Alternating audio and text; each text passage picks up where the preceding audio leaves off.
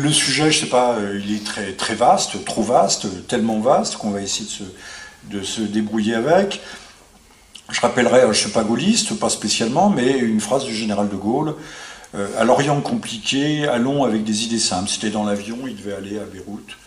Je sais pas si c'était pas à la fin de la guerre ou si c'était juste à la fin de la guerre. À l'Orient compliqué, allons avec des idées simples. Alors les idées simples, c'est pas forcément des idées simplistes. Si je suis trop schématique, vous me le direz également. On est, on est en famille ici, on n'est pas nombreux. Hein. Donc c'est ça, ça le, côté, euh, le côté agréable de la chose. Hein. On est là, non pas pour parler tout à fait à bâton rompu, mais euh, je suis là, euh, je suis pas seulement là pour vendre mes livres, euh, voilà, mais pour vous faire partager, vous faire partager le, fruit, non pas de mes connaissances, mais le fruit de mon travail. Parce que comprendre quelque chose, c'est beaucoup de travail. de même que si, n'étant pas musulman, j'ai cru que j'avais le droit quand même de parler un petit peu de, l'islam ou de la terre de l'islam, c'est parce que j'y suis allé euh, très jeune. Euh, dès 1965, j'étais en train de parler de ça. Pendant l'hiver, je suis allé en autostop euh, au Maroc, jusqu'au-delà de, de l'anti-Atlas. Je voulais aller, je voulais aller vers l'Ouedra, mais il y avait des affaires entre l'Algérie et le Maroc du côté de Tindouf, donc j'ai pas pu aller jusqu'au bout. Monsieur connaît. Et puis euh, l'été suivant, euh, je suis allé en Turquie. Euh, à l'époque, il y c'était pas développé comme aujourd'hui. Au, sud, il n'y avait pas de route. Et puis je suis, comme ça m'avait plus intéressant, je suis entré ensuite à l'école nationale des langues orientales. N'étant pas doué pour les langues, j'ai pas fait de, une grande carrière dans ce domaine, mais j'ai continué à aller. je suis allé pour le musée de l'homme, par exemple. Euh, mais je suis tombé en, pleine révolution, euh, en pleine guerre, d'abord en pleine guerre des six jours. Donc euh, vous avez devant vous, je ne sais pas si ça vous dit quelque chose, la guerre des six jours, qui était à Bagdad au moment de la guerre des six jours, où j'étais arrivé aussi par les moyens du bord. L'année suivante, c'était 68. après avoir été un peu un trublion dans les rues, parce que j'avais 20 ans, ou j'allais avoir 20 ans, je suis parti pour le Kurdistan et euh, notamment le Kurdistan euh, iranien. Mais à cette époque-là, euh, il y avait la révolution baassiste en Irak, il y avait de grandes inondations, donc là aussi j'ai pas fait des choses tout à fait extraordinaires. Mais pour vous dire que j'ai appris à connaître l'islam, c'est pour ça que je considère que Les Égarés sont un livre un peu important à mes yeux, même si c'est un petit livre, parce que l'Orient m'est rentré par les ports de la peau, à force de transpirer, d'avoir soif, de rencontrer des, gens. Euh, j'ai d'ailleurs gardé de, euh, vraiment globalement J'ai risqué plusieurs fois ma vie, hein, euh, mais je n'ai jamais été molesté. Il y a des gens qui vous disent froidement on va te tuer, mais pas méchamment. Et puis ils se disent qu'après tout, le passeport qu'on leur a présenté n'est pas un passeport faux, qu'on n'est pas un espion anglais, donc ils ne vous tuent pas. Bon, je suis là, donc il faut croire que j'avais aussi peut-être. Euh, la baraka. Pardon? La baraka. Oui, voilà, on peut dire la baraka ou quelque chose qui me permettait d'être ce soir chez vous. Alors, allons à l'Orient, on va rentrer dans le vif du sujet. J'ai essayé de, faire quelque chose de, très simple, de très schématique, parce qu'il y aurait tant et tant à dire. Euh, on va regarder, tout le monde a entendu parler de l'État islamique, qui était l'État islamique euh, en Irak et au Levant. Le vent, ça va loin en fait, ça va jusqu'à la Mésopotamie. C'est ce qu'on appelle d'ailleurs chez nous, il y a d'un côté le Maghreb, l'Occident, et le Levant, c'est le Mashrek. Hein c'est bien ça. Euh, donc on est euh, du côté, euh, du côté du Mashrek. Ils sont appelés comme ça. personne ne comprend bien de, quoi ils retournent, puisque c'est, je peux vous dire, c'est horriblement compliqué. Tout, est contradictoire. on va examiner quelques contradictions.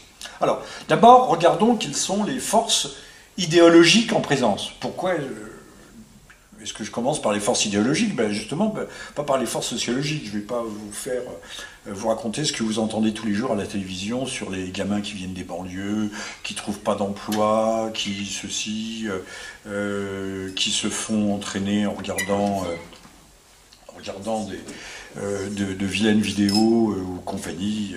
Donc ça, c'est, je fais pas de sociologie. Euh, je m'intéresse aux idées parce que je pense que ce sont les idées qui sont la force du monde, que c'est les, les, idées qui conduisent les hommes et pas les rapports économiques. Je vous donne un exemple trivial. Tout le monde nous disait à la télévision qu'en 2003, euh, c'était le pétrole.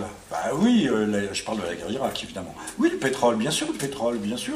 Sauf que, alors je peux vous dire, ça c'est quasiment un scoop, euh, Saddam Hussein aurait mille fois préféré traiter directement avec les majors américaines, les grandes compagnies américaines, qui d'ailleurs étaient très bien servies.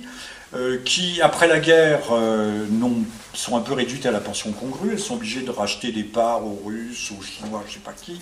Ça marche pas si bien que ça. Hein. Donc le pétrole, c'est euh, c'est une raison, mais ce n'était pas la bonne raison. Il y avait d'autres raisons qui sont des raisons idéologiques. Il y a des idées qui conduisent le monde. J'ai écrit un livre qui n'est pas là ce soir, qui s'appelle Iran, la destruction nécessaire. Non pas que je veux détruire l'Iran, mais je dis que l'Iran doit être réintégré dans la mondialisation, dans le grand marché, dans la grande unification du marché mondial. Ben oui, c'est d'ailleurs ce qui est en train de se passer, chère madame, actuellement, hein, avec les négociations. Euh, L'Amérique a besoin de l'Iran en Irak. Euh, il, se passe, il se passe toutes sortes de choses. Euh, si Rouhani réussit, je pense que l'Iran sera sur la bonne voie pour être normalisé. Mais ce n'est pas notre sujet ce soir, bien que l'Iran soit évidemment l'un des acteurs du drame dont nous parlons. Donc les forces idéologiques. On va attendre que nos amis soient installés. Les forces idéologiques en présente. Euh, ben au premier rang desquelles, il y a le wahhabisme. Alors qu'est-ce que le wahhabisme? Je ne vais pas vous le décrire en détail. D'abord, il y a de, très bons sites, hein, comme sunna.com, mais euh, qui sont à la fois savants et tout à fait accessibles, qui sont de la vulgarisation, mais euh, sont des, sites euh, islamiques, pas islamistes, qui parlent de l'islam et sont des docteurs de l'islam, hein, ce qu'on appelle des, ou des oulémas, qui, qui vous donnent des tas de renseignements. Donc je ne vous dirai pas ce qu'est le wahhabisme, si ce n'est que c'est, c'est d'ailleurs le sous-titre de mon livre, à mes yeux, c'est une aberration. J'en ai parlé avec un, un grand docteur que vous connaissez certainement, puisqu'on trouve son livre son livre sur le site de Contre-Culture, qui est cher Imran Hossein. Euh, je lui ai parlé, pour utiliser un langage savant, universitaire et français, je lui ai parlé de rupture épistémologique, ça ne l'a pas du tout choqué, nous étions d'accord sur tous les points. Hein, le wahhabisme, le wahhabisme est, à mes yeux, bon, c'est très lapidaire, hein, donc schématique, est un contre-islam, c'est-à-dire ce que les musulmans appellent le dajjal. Le dajjal, je vous le traduis, hein, il y a un terme en français, c'est l'antéchrist. On peut dire l'antéchrist, hein, puisque beaucoup, euh, dans certains islams, puisque je commence par dire une chose au début du livre que, euh, qui me fait très mal voir, c'est que l'islam n'est pas un, euh, même si le Coran, la, récitation, ça s'appelle le Coran, veut dire le Coran, la récitation, est, un bloc. Mais l'islam lui-même n'est pas un bloc, il y a, il 50 islams. Hein. L'islam malékite du, du Maghreb qui récuse, je prends cet exemple, qui récuse la conversion par la violence, parce qu'on considère que si vous, vous convertis par la violence, je vais faire de vous des hypocrites. Je vais faire des gens qui ne seront pas des croyants sincères. Alors que pour, euh, et là c'est l'exemple que je donne pour le wahhabisme, ils, ils ont inventé un sixième pilier à l'islam. Je ne vais pas vous dire quels sont les cinq piliers, mais il y a la prière, la zakat, l'aumône légale, le, le, pèlerinage. Donc vous voyez ce que sont les cinq piliers de l'islam. Ils ont inventé un sixième pilier qui est l'obligation de prosélytisme, mais par la force. Donc le wahhabisme est structurellement violent et ça s'oppose à tout, tout ce que... D'ailleurs, ils le disent. Si vous allez sur les sites tunisiens, algériens, égyptiens, euh, francophones, ils le disent tous, mais nous, on ne se reconnaît pas dans cet islam-là. Qu'est-ce que c'est que cet islam euh, qui torture les gens, qui les décapite, euh, qui, on est, même si on, veut appliquer la salafia, la salafia, je prononce certainement mal, c'est l'imitation du prophète. Comme nous, au 19e siècle, on avait l'imitation de Jésus. Hein, on veut revenir, mais euh, ce ne sont pas des salafistes, même si on les désigne des salafistes, parce qu'ils veulent imiter le prophète, mais euh, dans l'aberration. Dans l'aberration, et ils ont une lecture du Coran euh, qui est tout à fait aberrante. Donc, les forces sont présentes, le wahhabisme, qui est à mes yeux un contre-islam, et donc qui est une sorte d'arme de destruction massive pour détruire l'islam de l'intérieur. Et quand j'en parle à Isra Hussein, c'est 100% d'accord avec moi destruction de l'islam de l'intérieur, de même que nos religions à nous, euh, en l'occurrence le catholicisme en France, a été détruit, a été détruit aussi de l'intérieur, par toutes sortes de forces, même par le clergé lui-même qui s'est prêté parfois euh, à son corps défendant sans bien comprendre ce qui passait, par inconscience, par aveuglement, qui s'est prêté à cette destruction. Alors on va essayer de, ne pas trop traîner, d'avancer. Euh, à côté du wahhabisme, il y a l'idéologie islamiste, je n'ai pas dit islamique, islamiste des frères musulmans. En fait, les frères musulmans, je vais être très brutal, c'est un sous-ensemble du wahhabisme. Euh, un sous-ensemble, de même qu'il y avait euh, au début de ce siècle, euh, il y avait lors, à l'occasion de, la révolution, communiste en Russie, il y a eu d'un côté les bolcheviks, les bolcheviks signifiant minoritaires, mais qui étaient des, socialistes révolutionnaires, et puis à côté il y avait des réformistes, des mencheviks, qui étaient les socialistes ordinaires. Euh, il y a eu une, révolution en 1900, euh, donc ça on est en octobre 17. 1919, il y a une, en 1918, pardon, décembre, il y a une révolution en Allemagne. Personne, personne ne vous le dira, personne ne vous enseigne ça. Hein. Il y a une révolution. Les mencheviks, qu'on n'appelle pas mencheviks, mais sociodémocrates, prennent le pouvoir. Je crois que c'est en janvier suivant 1919, ils vont créer la République de Weimar, et ils vont éradiquer les bolcheviks parce qu'ils ont vu ce qui s'était passé ils ont vu le danger, ils ont vu ce qui s'était passé euh, en Russie. Dans toute l'Europe, il va y avoir au lendemain de la Première Guerre mondiale, il y aura, euh, une lutte inexpiable entre des forces réformistes, mais que je qualifie de mon côté aussi de messianiques, des forces messianiques réformistes et des formes messianiques révolutionnaires. Euh, je vais approfondir cela dans un futur ouvrage qui est en préparation. Euh, donc les frères musulmans, c'est le, visage, le, visage euh, c'est la bonne vitrine du, euh, wahhabisme. D'ailleurs, dès l'origine, le wahhabisme va naître, va commencer à prendre son expansion. Il n'est pas, il naît il y, a, plus de deux siècles. Son expansion avec l'aide avec de l'Angleterre qui signe un pacte, pas le pacte du Neige, le fameux pacte qui associe le prédicateur Abdul à la famille des Séoud. Non, il y a un pacte qui est signé euh, avec euh, Londres, avec euh, la Grande-Bretagne en 1915. Vous voyez, on est en pleine guerre mondiale. Il faut détruire l'Empire ottoman. Donc il va y avoir une association entre les Anglais au moment même où d'ailleurs ce royaume d'Arabie qu'on appelle l'Arabie saoudite, mais on devrait dire d'Arabie, puisque pourquoi donner le nom du fondateur euh, Séoud, Saoud, Séoud, euh, à un royaume qui ne lui appartient pas en propre, le royaume il s'appartient à lui-même. Et, euh, donc au moment où il va triompher, au moment d'ailleurs où il va détruire l'Iquan, on viendra sur l'Iquan, c'est important. Retenez ce nom parce que les frères musulmans c'est une Iquan, c'est Iquan al-Muslimi, mais je prononce très mal. Voilà. Euh, L'Iquan, c'est une, fraternité communiste combattante. Hein. Ils, se, sédentarisent de force les nomades là-bas dans la Dramaout, le Neige. Ils les sédentarisent pour mener une sorte de communisme primitif et guerrier. Sauf que euh, c'est eux qui ont permis à Ibn Saoud de prendre le pouvoir, de, commencer sa montée vers la, prise du pouvoir avec l'aide de Londres, les armes, les financements, les, les cadres, etc. Comme le Daesh aujourd'hui, comme l'État islamique en 1912. Et vous allez voir, j'ai l'air de faire une longue digression, mais ça va vous éclairer beaucoup pour le présent. Et en 1929, c'est Oud, dont le pouvoir qui commence à, s'asseoir euh, et me, commence à être menacé par l'Iquan, va détruire l'Iquan. Vous avez aujourd'hui une coalition euh, qui matraque tous les jours, euh, qui matraque avec des bombes, mais à mon avis, ils ne veulent pas vraiment détruire non l'Iquan moderne, qui serait les gens du Daesh, de l'État islamique bien que ce soit un peu plus compliqué, encore une fois, je, schématise. Mais à la même, au même moment, au moment où Ibn Saoud va détruire l'Iquan, naissent les frères musulmans. Euh, vous avez une vidéo qui vient d'être mise par les... Euh, comment s'appelle-t-il Les... Comment s'appelle-t-il euh, Par... qui, qui le... Par Raphaël Burland. Bon, peu importe. Il y a une vidéo qui vient d'être enregistrée il y a deux jours à l'Assemblée nationale d'un Syrien qui s'appelle euh, Bassantan et qui explique justement qu'il vient de découvrir que les, euh, que les frères musulmans sont des terroristes. Alors je m'attarde un petit peu là-dessus parce que généralement ça choque. Tout le monde croit que les frères musulmans, euh, ils sont un peu islamistes, un peu trop islamistes, mais ils sont pas si méchants que ça.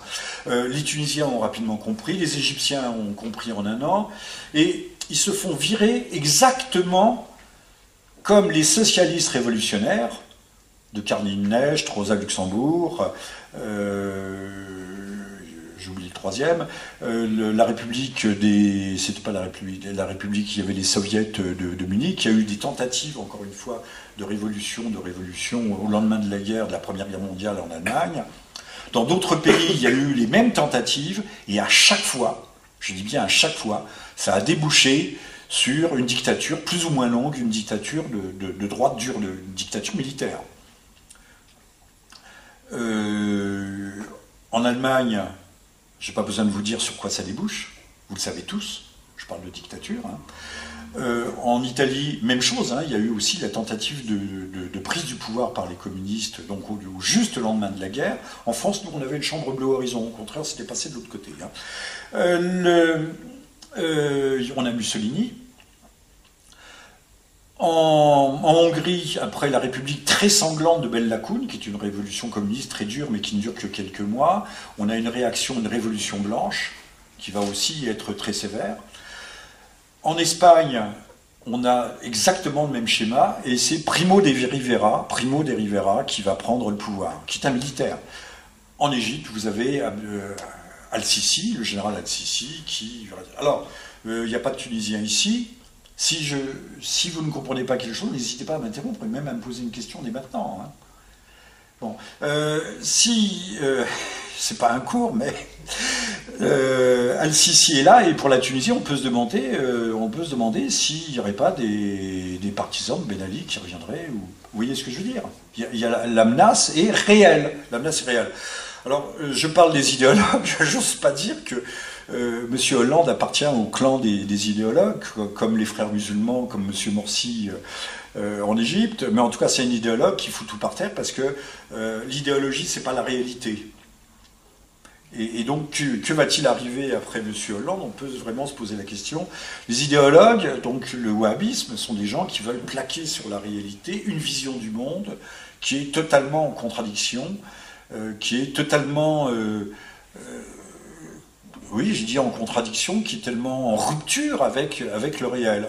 Qu'attendaient les Égyptiens, c'est euh, de retrouver un peu de liberté, pour les jeunes gens de pouvoir se marier, d'avoir un, d'avoir un travail et de pouvoir se marier, parce que les jeunes gens ne se marient pas dans ces pays. Hein. Ce sont des pays où il y a presque 40% de, chômage. Donc euh, les, vagues, les, vagues islamistes, euh, frères musulmanes, ont été balayées. la tentative de prise du pouvoir par les frères musulmans euh, en Syrie a échoué, parce que c'était les frères musulmans euh, aussi. Euh, le seul endroit où l'équivalent des frères musulmans tient bon pour l'instant, c'est en Turquie, parce que c'est un, pouvoir et un système qui est proche de celui des frères musulmans. en schématisant, hein, je vous demande pardon, mais je suis bien obligé de schématiser. Alors, les forces idéologiques en présence, le wahhabisme, son, sa fausse, son, son clone, mais son clone présentable, son clone politique, les frères musulmans, qui a une idéologie, alors je dis bien le wahhabisme comme les frères musulmans, sont des idéologies de prise de pouvoir, sont des instruments politiques, qui n'ont rien à voir en vérité, et on le, voit à l'usage, qui n'ont rien à voir avec une foi religieuse réelle, qu'elle soit pour l'islam, je parle de l'islam classique, on peut parler de l'islam traditionnel ou de l'islam populaire, parce que l'islam populaire, ça existe aussi. Il y a une foi populaire. les wahhabites vont détruire tous les sanctuaires, tous les lieux euh, où il y a, euh, terre d'islam, ce sont plutôt des cénotaphes, c'est-à-dire ce ne sont pas des vraies tombes. Euh, on va chercher des saints intercesseurs, on va prier sur la tombe de tel saint ou de tels grands personnages de l'histoire euh, islamique, euh, pour les wahhabites, il ne peut pas y avoir de, de intercesseur, on parle à Dieu directement. C'est du channeling, on dirait euh, aujourd'hui. Oui, personne ne comprend ce mot channeling. C'est un mot qui, qui était en vigueur au lendemain des, années 68. On parle en direct, on est en direct avec Dieu. Bon, ça c'est les, pour l'islam, c'est les deux dimensions. Et il y en a une qui est globale et qui couvre tout aussi, on pourra revenir dessus, euh, qui est la dimension de, l'impérialisme anglo-saxon, euh, anglo-américain, je ne sais pas comment l'appeler, ou du mondialisme tout court, c'est ce que j'appellerais euh, le monothéisme du marché. C'est une religion. Pour moi, d'ailleurs, le wahhabisme, le wahhabisme n'est que l'un des aspects de ce monothéisme du marché. Vous constaterez que les États wahhabites, c'est-à-dire essentiellement le Qatar et l'Arabie, se cohabitent extrêmement bien avec l'hypercapitalisme. Hein, il n'y a aucune contradiction, tout le monde se porte bien. Mais il y a d'autres idéologies qui sont aussi à l'œuvre derrière.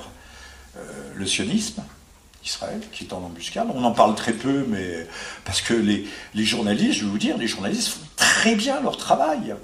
C'est pour ça qu'on n'en parle pas. Si les journalistes ne faisaient pas aussi bien leur travail, on en parlerait beaucoup plus. D'ailleurs, j'ai quelques petites réflexions sur la question tout à l'heure. Et puis, la dernière idéologie, c'est le nationalisme arabe.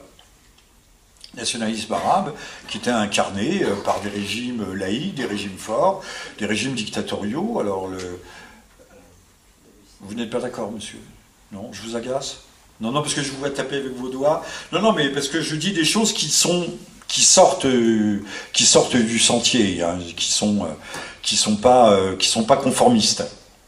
C'est un autre conformisme. Hein. C'est le conformisme de dire que le wahhabisme c'est une chose unique et totale. C'est le conformisme complotiste. Il y a le conformisme des médias et il y a le conformisme complotiste que vous incarnez aujourd'hui en disant que le wahhabisme c'est quelque chose d'unique, que les frères musulmans et les wahhabites c'est la même chose, alors que les frères musulmans sont interdits. Je suis pas le seul à dire. Je suis pas le seul. à dire, mais c'est une autre. une autre forme de pensée, c'est pas une pensée unique. Je vous ai dit, je suis obligé de, simplifier, je suis obligé de schématiser, je peux pas, je peux pas faire un cours de 4 heures, ni même faire un cycle, un séminaire. C'est ça, c'est ça la grande difficulté. Les Émirats arabes ont interdit l'OIF mais ils ont déclaré l'OIF, organisation française, alors, organisation terroriste. comment vous pouvez dire que le wahhabite c'est quelque chose d'unique alors que les frères musulmans sont combattus dans tous les pays wahhabites? Alors que par exemple l'Arabie Saoudite a soutenu le général Sisi. Je viens de répondre à un questionnaire sur ces, sur ces questions. Euh, allons à l'Orient compliqué avec des idées simples. Si vous voulez comprendre quelque chose à l'Orient aussi, je crois que Saddam Hussein se goinfrait de, films américains, qui, je ne sais pas s'il a regardé en version originale. Regardez les films de gangsters et de mafia euh, de Made in Hollywood euh, sont des, des, querelles et des rivalités euh, territoriales en permanence, des, querelles de, de préséance. le, Qatar et wahhabite, il est rival de, rival de Riyad. voilà, vous avez. autrefois, on faisait. je ne sais pas si le mot est connu, des gazous, c'est-à-dire des réseaux, des radias. on allait se radier ses voisins, on n'avait pas de télévision. Alors, en dehors de réciter des poèmes, et de boire du vin, parce qu'avant le prophète, on buvait beaucoup de vin, et de manger euh, des chamelles quand on était ivre. Je ne dis pas ça par hasard, c'est parce qu'il y a à la, Mecque, il y a ce qu'on appelle les moulakat, qui sont des poèmes anti-islamiques qui normalement étaient pendus euh, dans la Kaaba elle-même, autour de la Kaaba. Voilà. Euh, mais ils ont passé leur temps à se faire la guerre, et ils continuent aujourd'hui. C'est ça l'explication. Je dis c'est un nœud de contradiction, mais vous avez bien fait de m'interrompre. Euh, j'ai essayé de regarder ça au plus près possible et avec, je parle pour les musulmans ici, avec le maximum de modestie. D'ailleurs, je le dis à l'entrée du livre, à l'entrée des égarés, euh, je, m'appuie uniquement sur des oulémas et pas des oulémas excités, sur des docteurs de l'islam qui ont profondément réfléchi. Je n'ai pas pris d'ailleurs tous leurs arguments parce qu'ils vont chercher dans le courant, dans le Coran lui-même, ils vont chercher euh, des arguments contre les gens du, du du euh, en disant les, la, corne du diable, Shaitan, naît là-bas. Donc je n'ai pas été chercher des arguments d'une grande irrationalité. Voilà. Alors, on va reprendre. les... Au lendemain de la guerre, on a dit que le XXe siècle a été l'affrontement entre plusieurs grandes idéologies. Euh, le communisme d'un côté, le national-socialisme ou le fascisme, appelez ça comme vous voudrez, et puis euh, le, capitalisme euh, démocratique américain. la seconde moitié du XXe siècle, personne ne voit qu'il s'agit que là, on va avoir un affrontement entre trois autres forces. Le nationalisme arabe qui naît à ce moment-là, ou le panarabisme, appelez ça comme vous voudrez, euh, le sionisme qui prend son essor, euh, qui s'incarne dans l'État d'Israël, et puis, euh, et le wahhabisme, qui est une puissance ultramontante, puisqu'il va être alimenté, il va alimenter sa puissance, sa puissance au niveau mondial, déjà dans toute l'ère, dans toute l'ère islamique, où il est présent depuis longtemps. Hein, il, est, présent depuis deux siècles au moins. Il ne faut pas croire que c'est un phénomène moderne, mais il prend tout d'un coup son essor parce qu'il y a le parapluie américain et il y a les pétrodollars. Donc on change, on change de monde. Le monde est en mutation. Donc ce sont les forces qui aujourd'hui se, retrouvent. Oui, monsieur il y, a, un truc que je ne comprends pas, parce que là vous parlez du wahhabisme. Euh, Comme quoi, il couvre quelle surface, euh, quel pays euh, Alors, euh, On est, on est Alors- que chez les sunnites, on est. Mais le wahhabisme, le wahhabisme, j'aurais peut-être dû commencer par là, mais je dis c'est long, il me faudra trois heures. On va essayer d'aller vite. Le, le wahhabisme euh, se présente comme l'islam pur, infalsifié, la source originelle de l'islam. Donc tout doit revenir au wahhabisme, et tous ceux parmi les, les sunnites qui ne sont pas wahhabites, ce qui semble aberrant, parce que comment peut-on revenir à la source pure de l'islam? Je- Voilà. Euh, enfin, absolument pur et infalsifié, comme pour le marché, vous savez, une concurrence pure et infalsifiée. Le, considère que les musulmans sont des mécréants. Et les musulmans sont les premières victimes des wahhabites. Euh, L'Algérie, euh, si elle était ici, pourrait dire, au milieu des années 90, euh, ce sont les gens du, GIA, puis du, du GSPC, du groupe salafiste pour la prédication et le combat, qui étaient moins durs que les gens du GIA, se sont très mal comportés vis-à-vis des populations. C'était un bas de sang effroyable, parce que les, considèrent que euh, ceux qui ne se conforment pas au wahhabisme sont a priori des apostats ou des mécréants. Alors ne parlons pas des chiites, ne parlont pas des chrétiens, et ne parlons surtout pas des yézidis, réputés être adorateurs du diable. Euh, J'ai répondu à votre question. Alors, où ils sont-ils répondus? Là, on vient de voir euh, en Inde, alors ça n'inquiète pas les autorités indiennes, des groupes se revendiquant d'Al-Qaïda qui viennent de faire allégeance à l'État islamique. Sauf que euh, il, y a eu, euh, il y a eu une prise de Peshawar euh, dans les années 30, 1830, hein, 1830 euh, par une armée wahhabite, que l'Inde n'a été véritablement euh, pacifiée que le jour où les oulémas indiens ont déclaré que le wahhabisme était justement euh, n'était pas musulman. Euh, mais ça duré jusqu'en 1870 cette histoire-là. Et le, wahhabisme s'est répandu jusque dans le centre de l'Inde. Mais c'est pas un phénomène anodin. C'est le, prêcheur en question, euh, euh, celui qui avait prêché, qui, avait constitué une véritable armée, euh, avait été, avait passé plusieurs années à la Mecque, qui était revenu, comme les frères musulmans, comme les frères musulmans vont aller, non pas à la Mecque, mais vont aller à Riyad dès la naissance.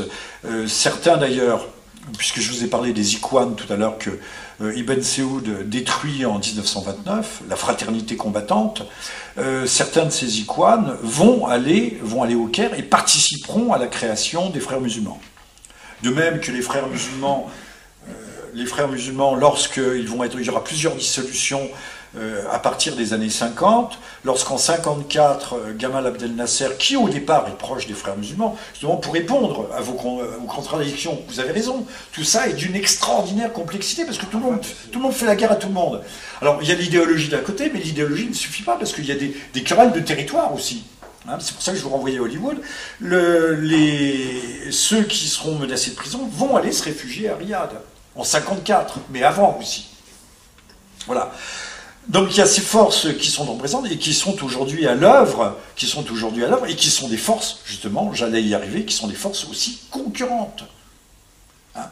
Les, frères musulmans n'ont pas la même stratégie, chacun voit midi à sa porte, chacun a des intérêts à défendre, les intérêts de la Turquie ne sont pas les intérêts de Riyad, parfois ils s'entendent, parfois ils se font, parfois ils, vont se, faire la guerre. Euh, vous avez pu constater en Syrie, puisque l'on parle de l'État islamique, que les gens d'Al-Nusra, mais il n'y a pas qu'Al-Nusra, euh, faisaient la guerre à d'autres groupes euh, al-qaïdistes ou Al-Qaïda, relevant d'Al-Qaïda directement, ils se faisaient la guerre, et parfois très durement. Euh, de même qu'il faisait la guerre aussi à l'armée syrienne libre. Mais qui en fait, cette armée syrienne libre, on pourrait me dire, mais ce ne sont pas des islamistes, ce ne sont pas des... euh, euh, je ne veux pas utiliser le mot de fondamentaliste parce qu'on m'a dit de ne pas l'utiliser. Ce ne sont pas des, fanatiques, ce ne sont pas des djihadistes. Alors on peut utiliser le mot takfiriste, hein, plutôt que salafiste, il faut utiliser le mot... Non. Bon. Non, non, mais j'ai j'ai une censure. C'est un mot de la propagande iranienne, takfiriste. Hein. Bon, alors on ne va pas utiliser le mot de... Pour les, exclure de. Alors, partie également du principe, je ne sais pas tout, je ne comprends pas tout, mais j'arrive quand même à déblayer pas mal de choses. Voilà.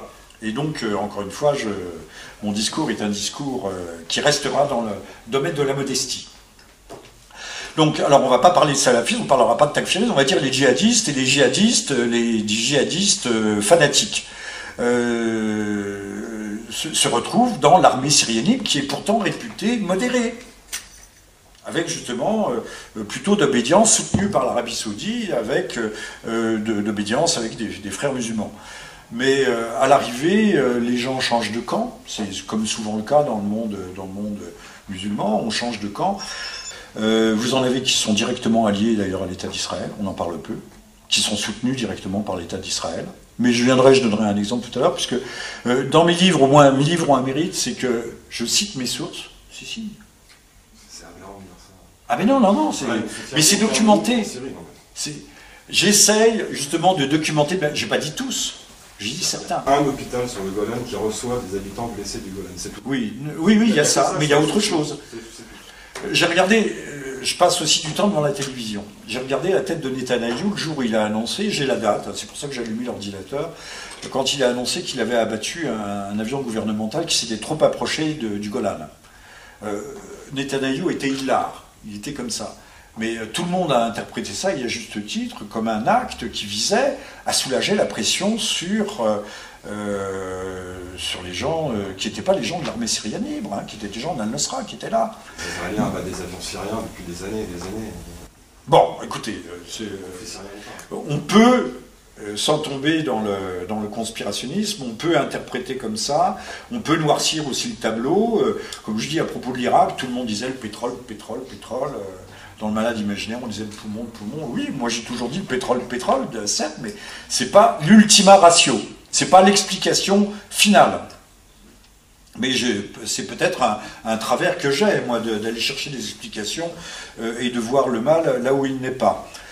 Euh, donc, euh, on a des gens qui n'ont pas les, mêmes, on n'a pas les mêmes intérêts à Ankara, à Riyad, à Doha ou à Kuwait City, ou même euh, en Jordanie, à Amman.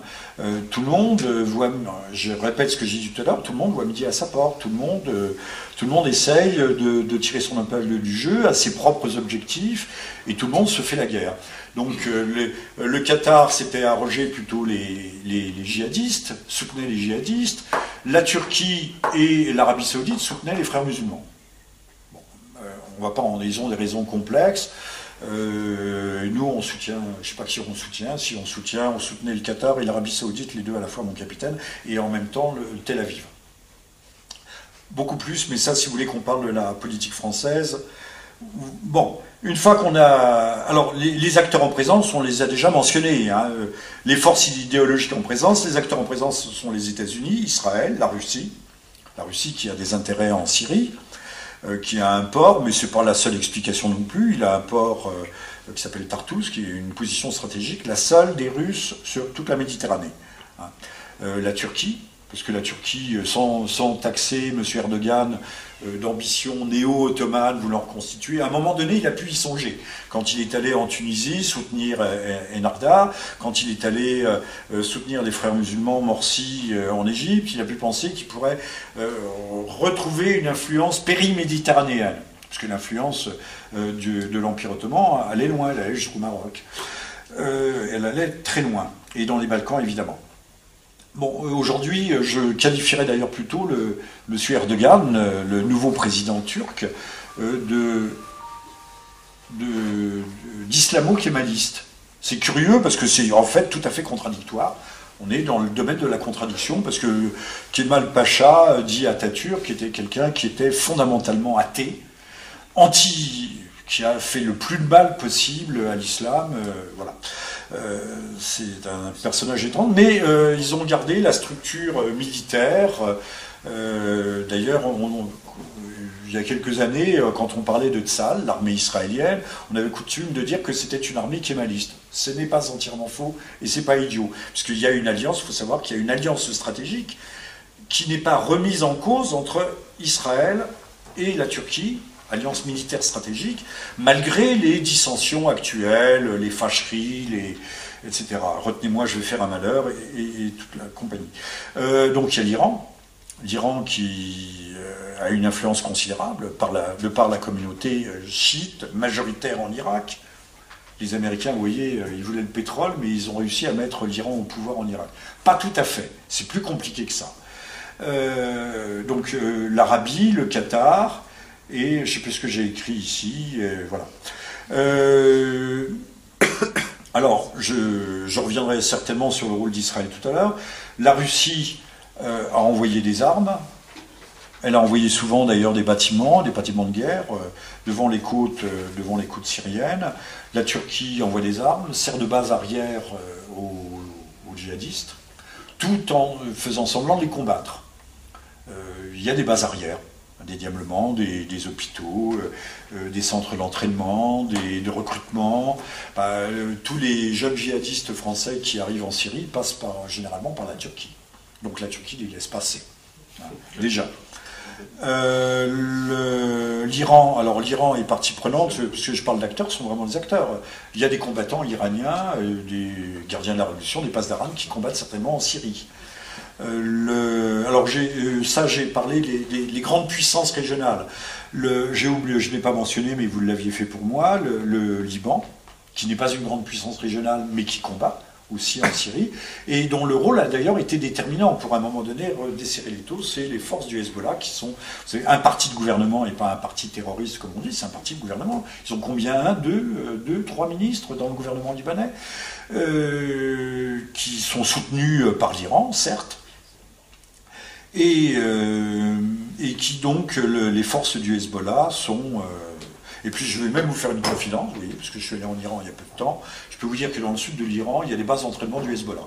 Enfin bon, c'est pas un- euh, seuls les gens des renseignements doivent le savoir, mais vous voyez, c'est un scoop que je vous donne. C'est un scoop. Il y a des centres d'entraînement. Je trahis personne en disant cela. Il suffit, les satellites doivent le voir. Euh, donc euh, Iran et, Liban, par le truchement du Hezbollah, euh, sont bien présents dans, le conflit. Donc on a un conflit qui est d'ailleurs tout à fait internationalisé. On a parlé de, guerre civile, mais est-ce véritablement une guerre civile ou alors c'est une guerre civile qui va plus loin d'ailleurs que la guerre civile espagnole, qui se termine d'ailleurs en 1939, au moment où on va avoir la grande conflagration euh, mondiale, euh, guerre civile, mais dans laquelle euh, un certain nombre d'États interviennent, dont, dont, un certain nombre, on, parlait des, des brigades internationales. Aujourd'hui, on a en Syrie, là aussi je vais vous donner deux, trois petites, des petites choses que vous ne trouverez pas, je ne pense pas même sur égalité réconciliation. Euh, nous, avons des, nous avons des combattants de partout. Alors au début, on avouait 100 Français, 200 Français, c'est monté.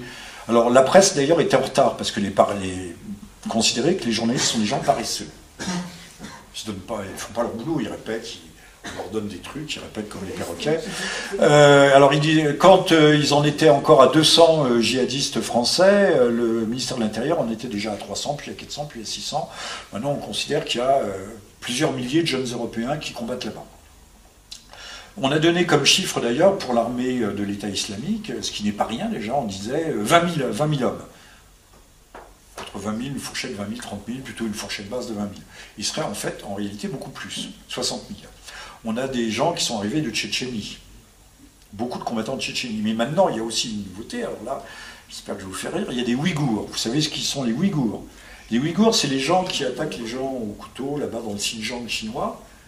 Hein, euh, ils ont les yeux gris, ils ont le nez assez fort, c'est pour ça que les Han ne les aiment pas beaucoup. Alors ils ont les yeux bridés, mais euh, ils parlent euh, langue turque. Ils sont, euh, ils sont chiites. Non, chiites. Non, ils sont sunnites, pardon. Les chiites, c'est au Turkestan.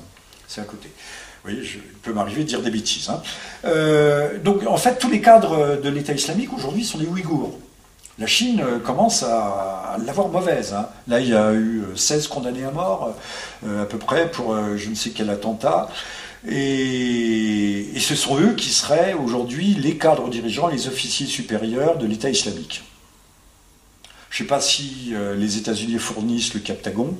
Alors, je ne sais pas si c'est une légende, mais c'est ce qu'on dit, c'est que les gars fonctionnent aussi au Captagon. Ils n'ont pas le droit de boire d'alcool, mais euh, pour euh, conduire la guerre moderne, et c'est une guerre extraordinairement dure, euh, on parle, ils prennent du Captagon, ce qui les rend insensibles. Donc, ce qui veut dire qu'aussi on peut, de tout temps, les hommes ont été capables de massacrer leurs sem- leurs semblables avec un certain sang-froid, mais si vous prenez du Captagon, c'est encore mieux. Hein, ça vous aide dans le feu de la bataille. Et les batailles modernes sont des batailles extrêmement dures.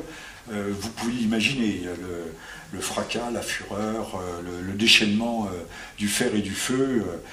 tout ça, il faut non pas des surhommes, mais il faut des hommes qui soient, bah, qui soient des combattants modernes. Et, la drogue, les drogues chimiques en tout cas, aident fortement à conduire ce type de guerre.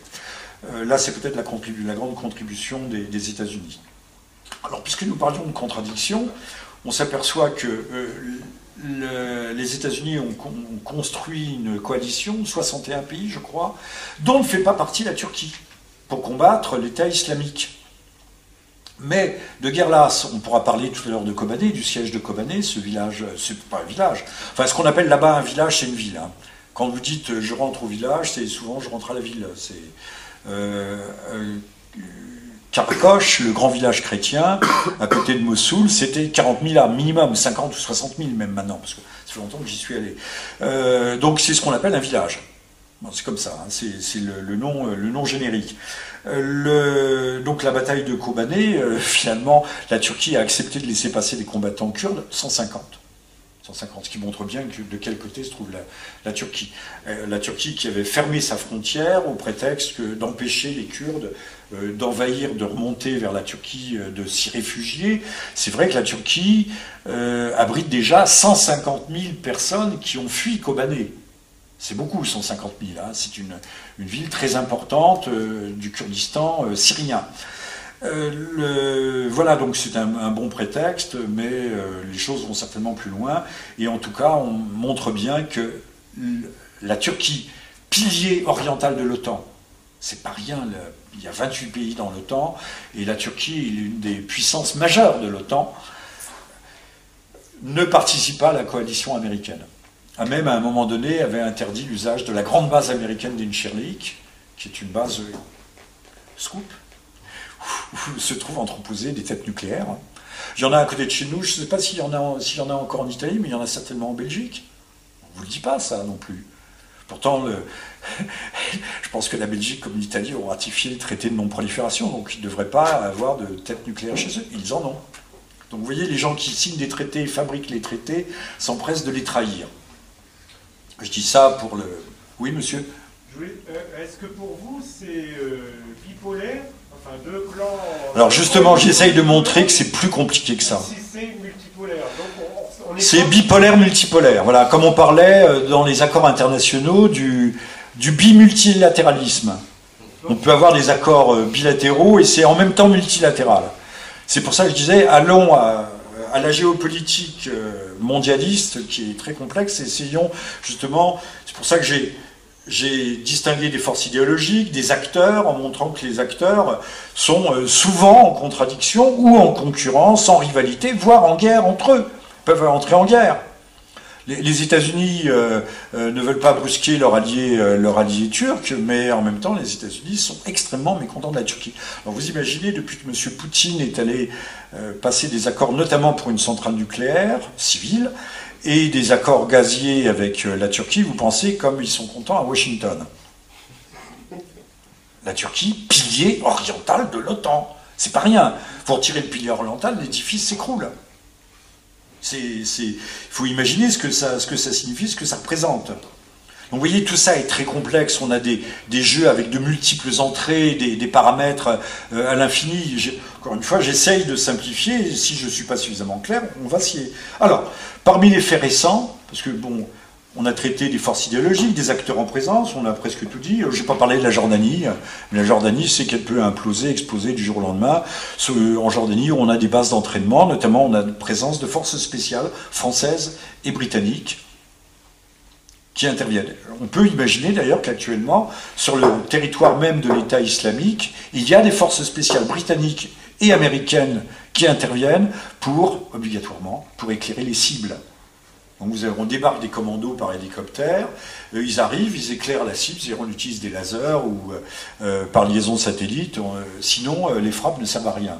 Donc on éclaire, et puis il y a- des drones, mais il y a aussi des frappes. Et les frappes, j'ai l'impression que j'en ai beaucoup. Mais j'anticipe sur mon propos, sachez tout de suite que l'État islamique ne sera jamais réduit à rien, à néant, avec uniquement les frappes aériennes. Donc tout ça, j'en suis déjà à ma, ça pourrait être une lune de mes conclusions. Tout ça, c'est du bidon.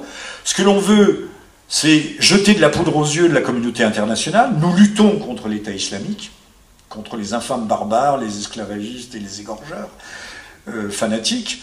Mais euh, c'est vrai qu'on les éreinte un peu, mais comme euh, le picador éreinte un peu le taureau dans, dans l'arène, on leur fait du mal, mais on ne veut pas les tuer. Dans une voiture, euh, surtout sur les voitures de course, vous avez un frein et un accélérateur. De temps en temps, on appuie sur le frein, de temps en temps, on appuie sur l'accélérateur. C'est ce que font les, États-Unis. Donc, à la face du monde, nous luttons contre la barbarie islamiste, mais en même temps, euh, ces gens les encouragent, les aident, et les soutiennent, et les financent, et leur produisent, leur procurent des munitions, des armes. On y reviendra si vous le souhaitez. Euh, donc vous voyez les contradictions, ce nœud de contradiction perpétuelle. On croit que les gens sont dans un camp, ce serait trop beau si tout le monde était dans un camp, si le jeu était clair.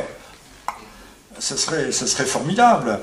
Même euh, dans le cas de l'Ukraine, euh, j'ai un nouveau livre qui vient de sortir. Dans le cas de l'Ukraine, c'est je, ne m'égare pas. Vous voyez, on parle des égarés. Je m'égare pas. Parfois, dans les dans le labyrinthe, euh, on sait que le, Kremlin négociait directement avec le Kiev, euh, qu'il y avait des accords qui étaient passés sur le dos de la rébellion ukrainienne.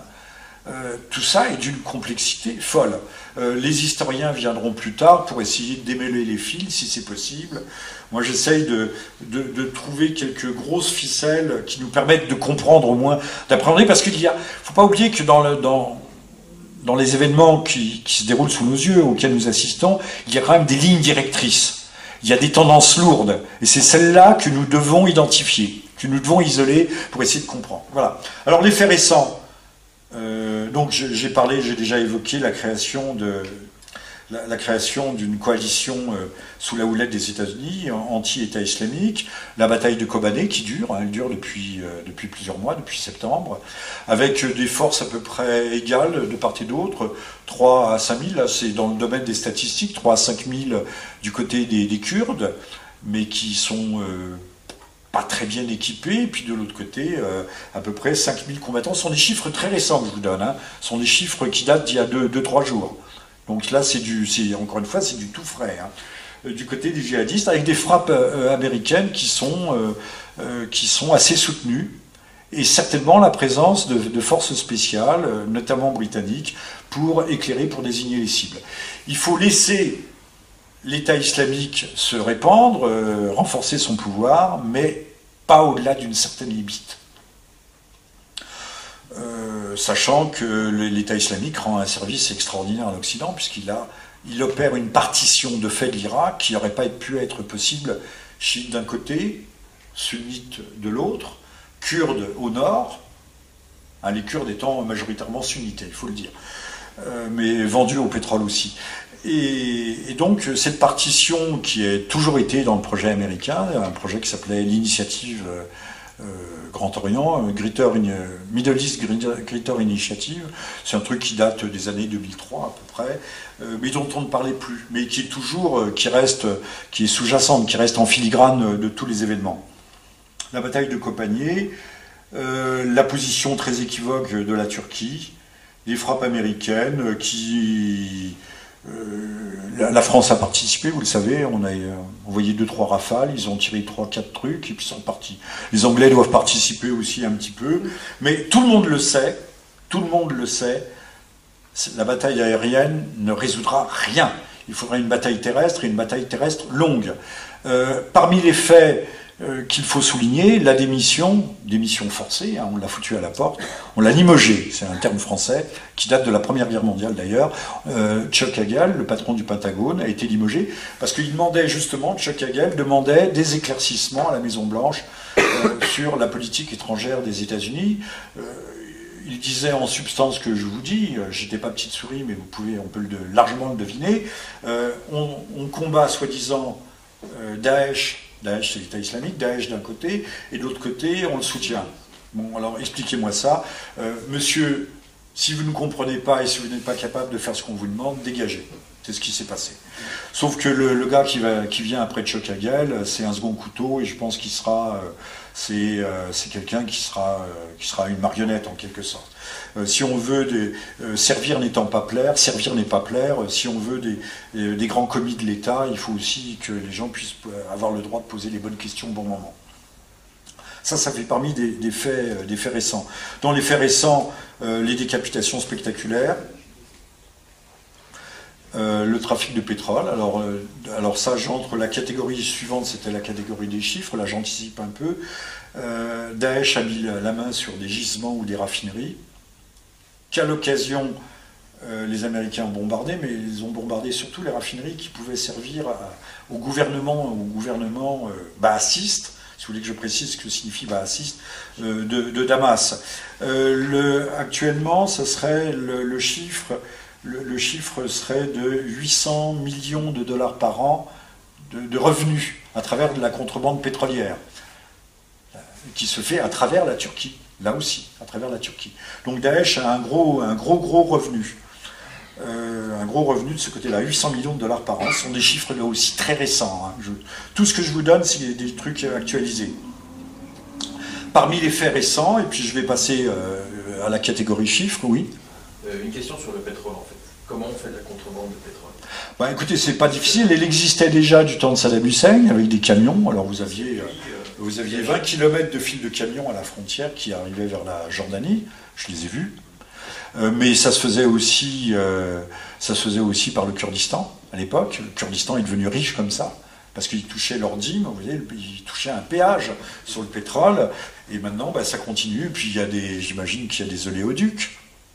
Hein, des- des- il y a des oléoducs qui fonctionnent vers la Turquie, qui doivent être alimentés. Alors, le.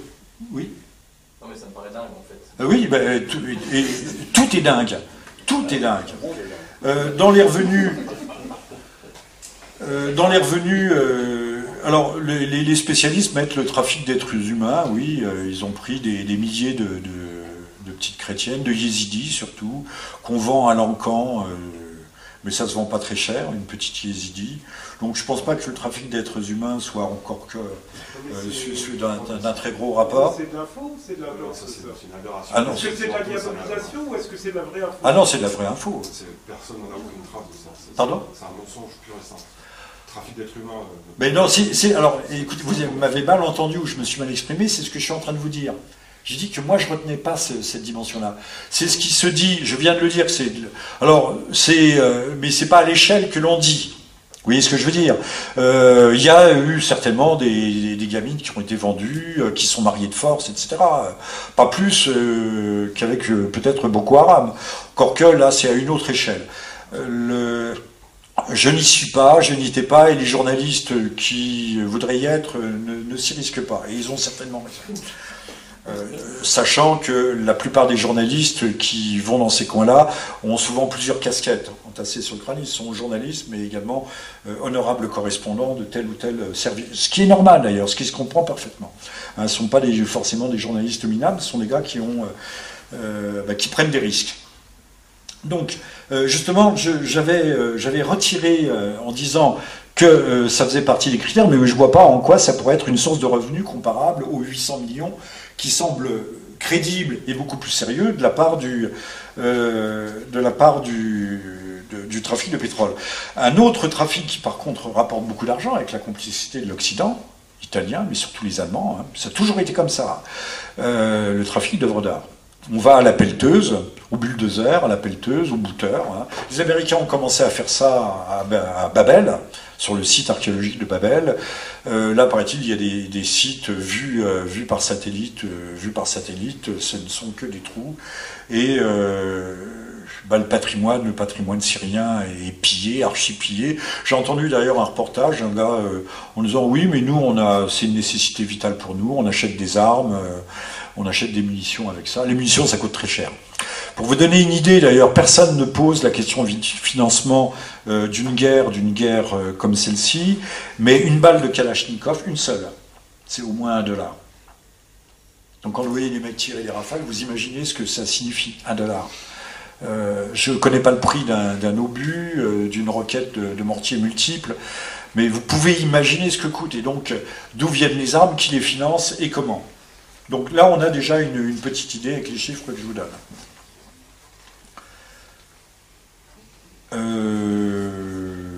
Voilà. Euh, pour les statistiques, bon, euh, je vous ai parlé des réfugiés à Kobané, euh, 150 000 en Turquie sur 200 000 réfugiés. Donc la moitié de la ville ou les trois quarts de la ville sont partis. Ça vous donne une idée aussi, et c'est vrai que la Turquie, c'est un poids très lourd qui déstabilise, euh, sociologiquement, qui déstabilise la Turquie. Mais comme la Turquie, euh, la Turquie c'est la monnaie de sa pièce, la Turquie a voulu se, mêler et faire tomber.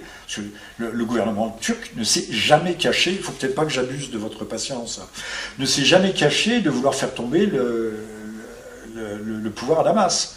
Les Américains ne s'en sont pas cachés non plus, de même qu'aujourd'hui, plus ou moins ouvertement, ils disent que c'est une politique de régime change de faire tomber le pouvoir à Moscou. Veulent faire tomber, euh, veulent faire tomber Poutine, et ils s'en cachent de moins en moins.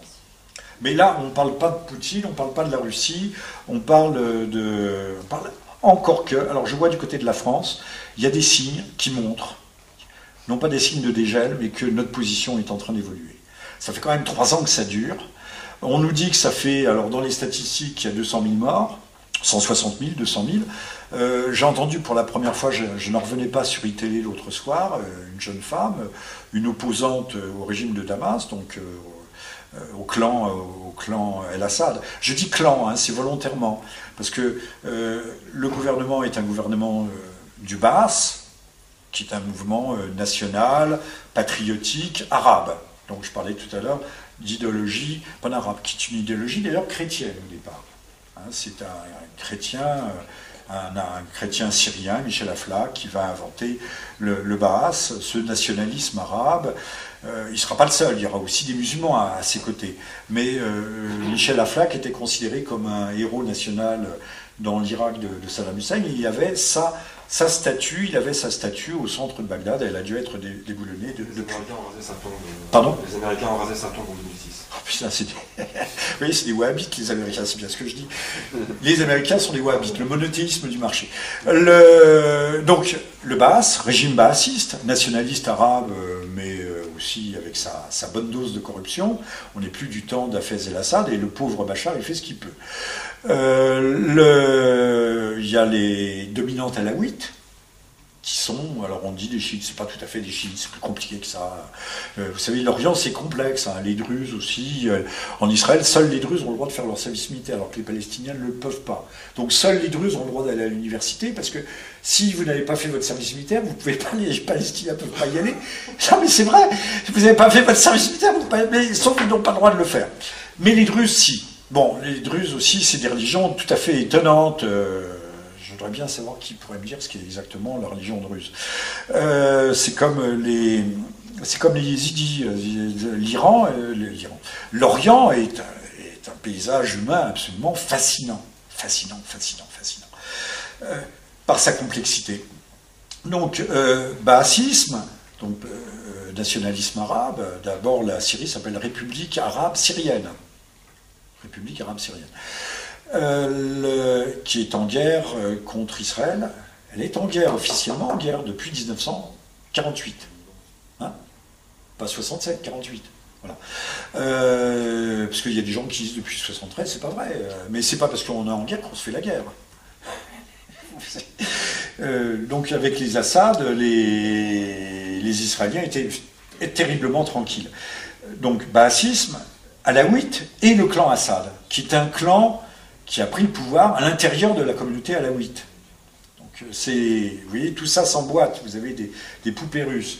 Bon, on- euh, le, j'ai perdu un peu mon fil. euh, La petite sur iTélé là. Pardon? Ah oui, sur iTélé, donc il y avait une opposante qui nous disait ah oui mais 200 000 morts, oui 200 000 morts, mais c'est pas euh, c'est pas Assad qui a tué 200 000 personnes. D'abord la majorité sont des ce sont des, des civils. Et puis ce sont des morts des deux camps. Ben, c'est ce que les gens normaux répétaient depuis le début, des morts des deux camps. Hein, il y a des, euh, je ne sais pas s'il y a autant de morts d'un côté et de l'autre, mais les civils ont été ceux qui ont payer le prix le plus fort et des deux camps. Donc Assad n'est pas responsable. Quand vous écoutez les journalistes, on a l'impression qu'il est responsable des 200 000 morts, mais pas du tout. Les autres aussi sont responsables des morts. Alors c'est vrai que la, la guerre, c'est pas une guerre tendre, hein, comme les guerres civiles. euh. Euh, alors, la position du Sénat américain est, extrêmement intéressante parce qu'elle accuse Damas d'avoir déclenché la guerre. Et donc euh, aujourd'hui, on a un renversement de, on a euh, un renversement accusatoire euh, contre la. S'il y a l'État islamique, c'est parce que c'est Damas qui l'a créé. C'est ce qu'ils ont combattu. Oui, non, mais je l'ai entendu, euh, très argumenté en France déjà, un peu moins maintenant, mais il y a quelques semaines ou quelques mois, en disant oui, mais l'État islamique, euh, Al-Nusra, alors que j'ai tout à l'heure évoqué le fait que l'armée syrienne libre euh, sont aussi fanatiques et djihadistes que les gens d'Al-Nusra. Ce sont des, factions, des factions concurrentes, rivales. Le- donc on disait ah oui, mais ce, ce qui finance Al-Nusra, c'est Damas comprennent qui pourra. Bon, enfin, mais c'est une rhétorique qui prend l'inversion accusatoire. L'inversion, alors ça c'est la rhétorique des États-Unis. Vous savez qu'en droit international, euh, on cherche toujours les responsabilités d'une guerre, parce que ça permet de faire passer les gens en jugement ensuite, euh, de les faire mourir en prison, comme le président Milosevic ou d'autres, hein, il n'y a pas eu que lui. Euh, euh, sauf que maintenant, même les États-Unis, quand même, commencent à renoncer. C'est là où on voit que les choses évoluent un peu. Commencent à renoncer à vouloir euh, traduire euh, euh, El-Assad, Bachar el-Assad, devant un tribunal pénal international. Alors, on va, euh, je vais abréger, je vais euh, ne pas conclure. On va passer plutôt aux questions. Euh, dans l'aide que Al-Nusra, euh, a reçue des États-Unis, euh, vous allez me dire que c'était en mai, euh, en mai 2013. Aujourd'hui, nous sommes en, euh, décembre 2014. Donc c'est il plus d'un an, mais euh, tout le monde a vu la photo qui apparemment n'est pas truquée. On voit le président McCann qui est avec des d'aimables barbus. Pardon. Oui, mais il y en a une où il y en a une où il n'est pas en tête à tête avec lui, mais il y a des commandants euh, d'Al-Nusra et il y a Al-Baghdadi. On, sait, qui est le commandant, c'est documenté, c'est pas du tout Baghdadi. Bon.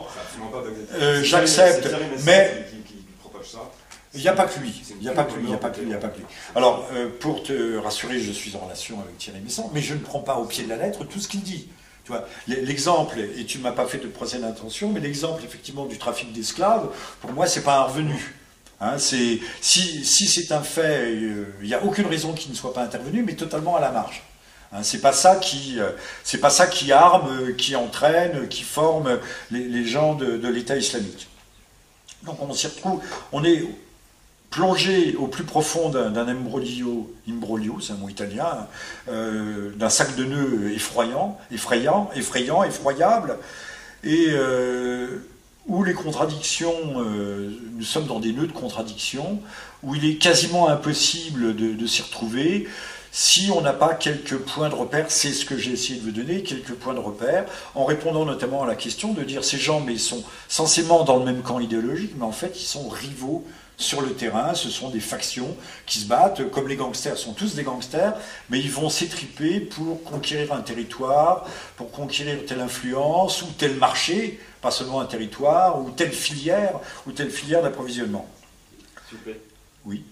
Donc, euh, je me permets de, de- de poser une question. Euh, Oui, puis euh, considérons d'ailleurs que j'ai conclu et qu'on passe aux questions.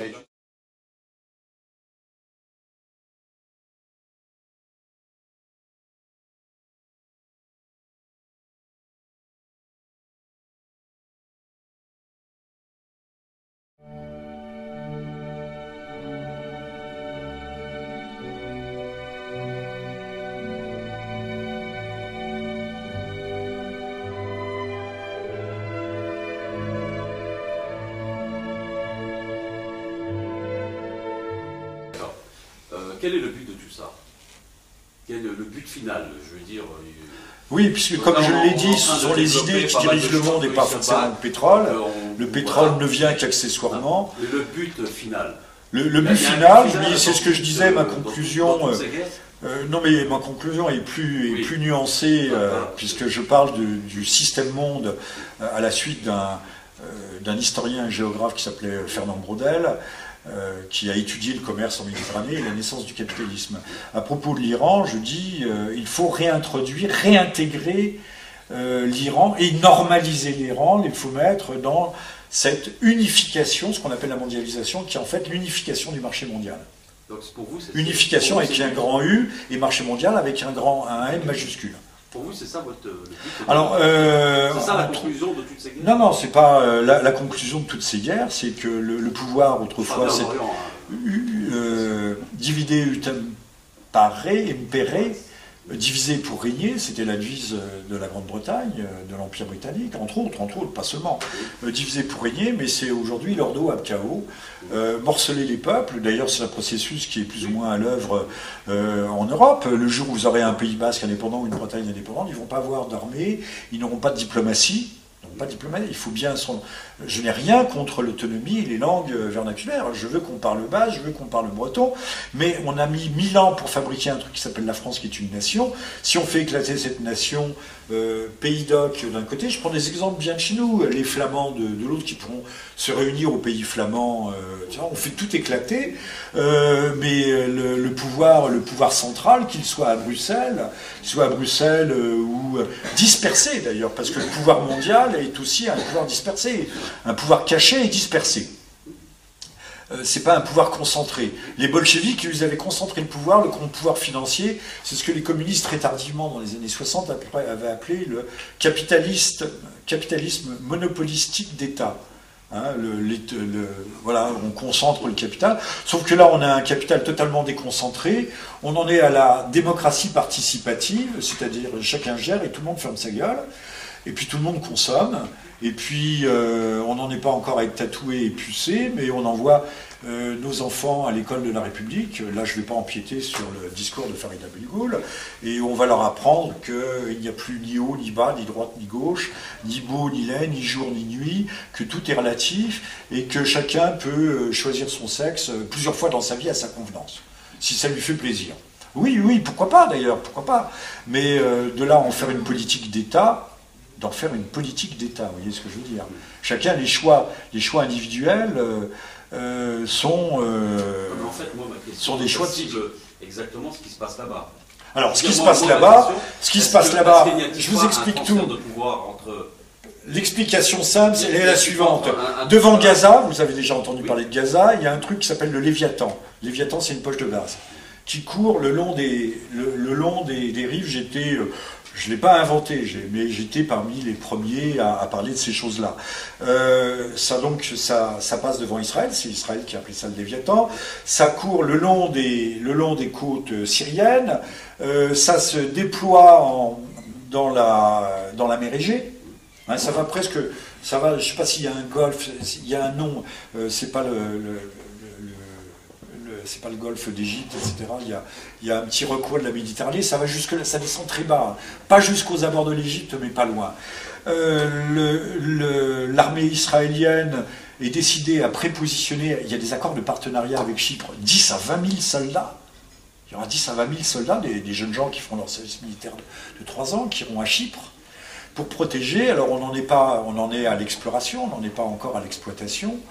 Euh, cette gaz de poche certainement s'étend sur la Syrie, donc euh, hein, s'étend sur la Syrie. Et la Syrie qui plus est euh, occupe une position stratégique sur les, voies d'acheminement du pétrole qui arrive notamment du pétrole de, la région de Kirkouk, qui arrive du Kurdistan, qui ont un port vers la, une ouverture sur le un débouché sur la Méditerranée ou à Tripoli, mais il y a également un terminal à Haïfa, un terminal en Israël, qui a fonctionné une dizaine d'années entre les années 50-60, qui est fermé aujourd'hui, mais qui devrait être rouvert incessamment sous peu. Pourquoi pas? Euh, Vous comprenez l'importance déjà géo-énergétique de la Syrie, et donc pour avoir, pouvoir mettre la main euh, ou pouvoir gérer tout cela euh, tranquillement, ben, il, faut, il faudrait mieux faire éclater la Syrie. Si vous avez un pays alaouite euh, sur la côte, du côté justement de Tartous, si vous avez euh, des Druzes, euh, ici, euh, oui, il y a des Druzes, mais pas tant que ça. Vous avez des sunnites au centre, vous avez des chrétiens là, vous avez un pays qui est morcelé, éclaté. C'est en beaucoup plus vaste ce qu'avait fait le- l'accord secret, je dis bien secret, 1916, entre M. Sachs et M. Picot, pas Picotte, Picot, qui était un Français, qui s'était réparti les zones d'influence et déjà de pétrole à l'époque. Oui, c'est justement ce dont je voulais vous parler. Vous avez publié il y a quelques années un livre d'entretien très très bien avec euh, Carlos. Oui, Pas le- Ah oui, il est remarquable, mon livre. mon livre est remarquable. Carlos m'a dit beaucoup merci. Excellent. Mais je ne l'ai jamais rencontré, mais il m'a vraiment beaucoup remercié. J'ai des jolies lettres que je pourrais faire encadrer. Justement, il parle beaucoup de ces accords Sykes-Picot dans, Je me souviens plus de ce que j'ai écrit. dans- dedans. Enfin, c'est un sujet majeur parce que c'est ce qui morcelle en fait la région. Et vous ne pensez pas qu'aujourd'hui, le livre s'appelle d'ailleurs L'islam révolutionnaire. L'islam Vous ne révolutionnaire. pensez pas aujourd'hui que l'État islamique, qui a pulvérisé cette frontière entre la Syrie et l'Irak, qui est en train de remettre en cause. Ben, on est en train de redessiner la carte. c'est qu'on est en train de voir est on est en train de redessiner la carte de ce projet. Greater Middle East Initiative, en fait, ça comprenait pas le Soudan, bien que le Soudan ait déjà été recomposé depuis, Sud-Soudan. Le Darfour, ça n'a pas marché, mais ils ont essayé. Hein, au Darfour, ça a coûté du, ça a coûté du sang. Euh, est-ce que la Mauritanie est comprise? Peut-être, mais ça partait du Maroc, euh, ça va jusqu'à l'Hindoukouche, ça va jusqu'aux zones tribales, euh, le Waziristan, aux zones tribales du, du Pakistan. Tout redessiner la carte, morceler, redessiner. Donc euh, c'est un projet. un- La carte du Grand Israël, ça il faut le préciser. Je pense qu'à mon avis, le il y a aussi, il y a aussi ça, bien sûr. faut- on est toujours aussi dans un. Après, bon, on y croit. Alors, puisque vous m'en parlez, religieux. sans même parler de la carte du Grand Israël, Oui. j'ai essayé d'accéder aux, aux archives qui sont en ligne, mais on ne peut pas y accéder euh, de Ben Gurion. Il y a 400 000, 400 000 feuillets, je crois, 400, 500 000 feuillets. Ben Gurion, qui était Premier ministre, il n'a jamais été président, euh, dans les années euh, 50, en 54, je crois, euh, avait dessiné des cercles concentriques et s'éloignant pour la sécurité d'Israël. Le, le Soudan a été compris dans ces cercles. Il est bien évident que... Mais j'ai coupé le son. euh. Euh, il est clair que Israël, qui était soi-disant le gendarme de l'Occident, c'est bien qu'on parle un peu d'Israël, le gendarme de l'Occident, euh, au Proche-Orient, fait le ménage. Il y avait le pétrole, mais je vous dis, le pétrole n'a pas été... en, en 2003, je connaissais des, gens qui disaient « Mais Israël n'y est pour rien !» Vous savez ce que faisait Saddam Hussein? C'était un affreux Saddam. Il versait 25 000 dollars, mais je vais vous expliquer ce que ça signifie, 25 000 dollars aux familles des, des des martyrs, qui se faisaient sauter en Israël. 25 000 dollars. Mais à l'époque, euh, à l'époque, euh, l'Irak était sous embargo, et le dinar irakien qui avant valait, un dinar valait 2 ou 3 dollars, ou 4 dollars, 3 dollars mettons, euh, il fallait euh, 3, 4 000 dinars pour faire 1 dollar. Donc les Irakiens euh, vendaient tout, ils vendaient tout ce qu'ils pouvaient, euh, ils clapaient du bec. Euh, grâce au ciel, le, régime baassiste, qui était une sorte de régime au fond, pas collectiviste, mais étatiste, centralisé, terrible, avait introduit des systèmes de rationnement. Donc personne ne mourait de faim. Parce que l'État était là. L'État dur, fort, avec le, parti Baas. Mais les Irakiens n'en pouvaient plus. 25 000 dollars, vous imaginez? Israël ne pouvait pas le supporter, euh, c'est clair. Donc il fallait casser l'Irak, il fallait casser aussi, euh, il fallait casser la Syrie euh, qui, soutenait, qui soutenait le Hamas. Hein, Khaled qui est aujourd'hui réfugié au Qatar. Oui, hein, oui, je ne me trompe pas, il est bien au Qatar. J'ai rencontré Khaled Meshal. Je suis l'un des seuls, des rares à avoir rencontré, c'était 2005-2006, euh, à Damas, un homme charmant. hein, j'ai rencontré, j'ai des photos avec ses enfants, si un jour vous voulez les voir, que j'ai faites, euh, sans flash.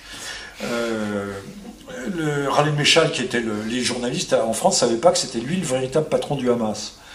Euh, Meshal, d'ailleurs, nous avons longuement parlé d'Israël. Je lui dis, mais pourquoi vous ne reconnaissez pas Israël? Je lui dis, mais on ne peut pas reconnaître un pays qui n'a pas de frontières. Il dit, mais que, Israël nous reconnaisse. on- Vous voyez, il disait pas non, il fermait pas la porte. Euh, disait, il, euh, euh, vous pouvez reconnaître ma grande honnêteté intellectuelle. Le, le- son, discours était parfaitement cohérent. Moi, je peux reconnaître que des gens, aujourd'hui, j'ai entendu Madame Le Pen aussi nous dire, mais euh, pourquoi les Palestiniens ne reconnaissent-ils pas Israël? Ben, On ne peut pas reconnaître un pays qui n'a pas de frontières. Comment voulez-vous reconnaître le jour où Israël dira on a telle frontière, on peut vous reconnaître là? Hein, Peut-être la reconnaissance, elle est réciproque. Euh, que l'État d'Israël reconnaisse l'existence des Palestiniens, euh, et puis les Palestiniens en disant nous avons telle frontière, et à ce moment-là, on pourra peut-être avancer. Mais ça m'étonnerait. Je pense que personne ne veut avancer. Ça, c'est ma conclusion. Euh, donc, le- le- les Syriens, c'était, Bachar était déjà là, continuaient à soutenir très activement le Hamas et les Palestiniens. Donc, ça, c'est impardonnable. Alors, je peux vous dire, par- pour avoir regardé. massacré dans les années 80, euh, après avoir jeté Hamad contre les Palestiniens, enfin voilà, ils ont sauté parce que ça les arrangeait. Quoi. Ils ont quand même fait failli, le Hafez al-Assad a failli faire disparaître le mouvement palestinien au Liban. Euh, c'est pas le mouvement, euh, quand il y a eu. euh, c'était le mouvement des frères musulmans qui l'a dé- détruit. Il a quand même jeté la Saïka, il a jeté une partie du mouvement palestinien contre les autres Palestiniens.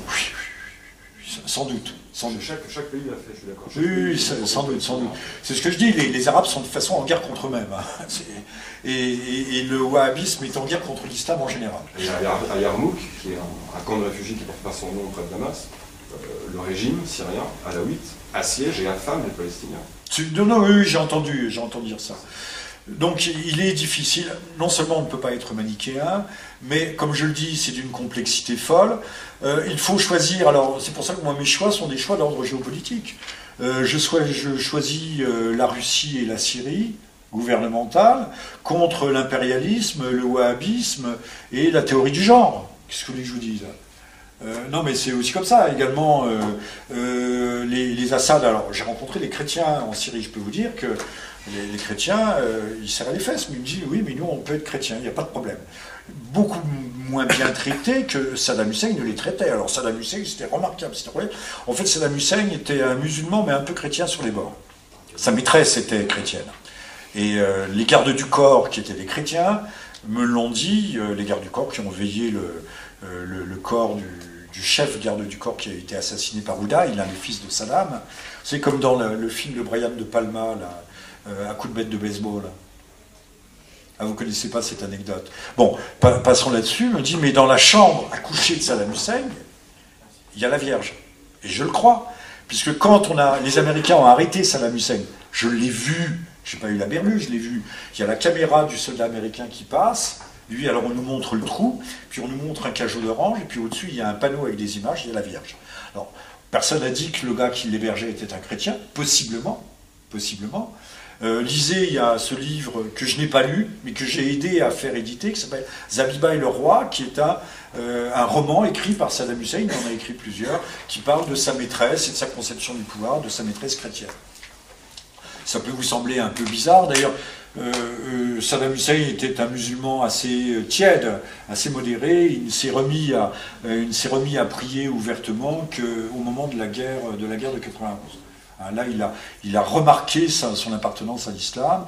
Il venait de Tikrit, euh, Tikrit qui était euh, la, ville des trois églises qui ont disparu, hein. Mais il y avait une jaune, une bleue, une verte, je crois. euh, donc, on est au bord du Kurdistan. C'est, faut savoir que c'est la ville de Saladin, le gouvernorat de Saladin, Saladin, qui était lui-même kurde. On est bien d'accord. Voilà. Oui, il a défait les, il a défait les croisés, euh, mais euh, bon, c'était, il aurait pu devenir, euh, il aurait pu devenir, je, sais pas, diriger la communauté des croyants. Il n'en a pas voulu. Saladin a été l'histoire indéniablement. Donc, c'est le reflux occidental au Levant est dû à Saladin hein, à cette époque-là. Que- Qu'ajouter de plus Il y avait une autre chose à dire. Oui, sur les raisons, votre question est importante sur les raisons. Euh, donc la sécurité d'Israël, dégager la périphérie, la périphérie, elle va loin. hein. Elle va loin. Après l'Iran, euh, après l'Iran, ce sera le Pakistan, j'imagine. Bien qu'il y ait des liens euh, objectifs entre les uns et les autres, les, gens de, les Israéliens sont des pragmatiques, fondamentalement des pragmatiques. Quand j'allais à, Bagdad, j'ai bien rencontré un juif plutôt, plutôt athée, hein, un- plutôt un brave homme, euh, il faisait dans la joaillerie, il devait faire des petits trafics, mais, des petits trafics honnêtes d'artisans. Euh, il m'a dit, mais vous devriez profiter, euh, on était en plein embargo, euh, vous devriez profiter de vos passages à, Bagdad pour essayer d'établir des liens. Bah, ils sont allés d'ailleurs, ça s'est peut-être fait aussi, il y avait peut-être des liens. Euh, vous voyez, ces gens réarriment en permanence. Euh, en permanence, bon, mais c'est quand même un petit pays. Numériquement, c'est un petit pays. Euh, alors, je termine en disant que la globalisation, euh, c'est euh, une puissance, une dynamique motrice extraordinairement puissante qui dépasse les hommes d'ailleurs. Hein, l'i- L'idée est en, marche, la machine est en marche. Euh, les hommes, même s'ils voulaient s'y opposer, ne peuvent plus. Aujourd'hui, quand je pense aux hommes, je dirais aussi bien un Obama ou n'importe qui. quel est l'homme qui serait assez puissant pour freiner la machine? Poutine gêne parce que c'est un souverainiste. Il est souverainiste.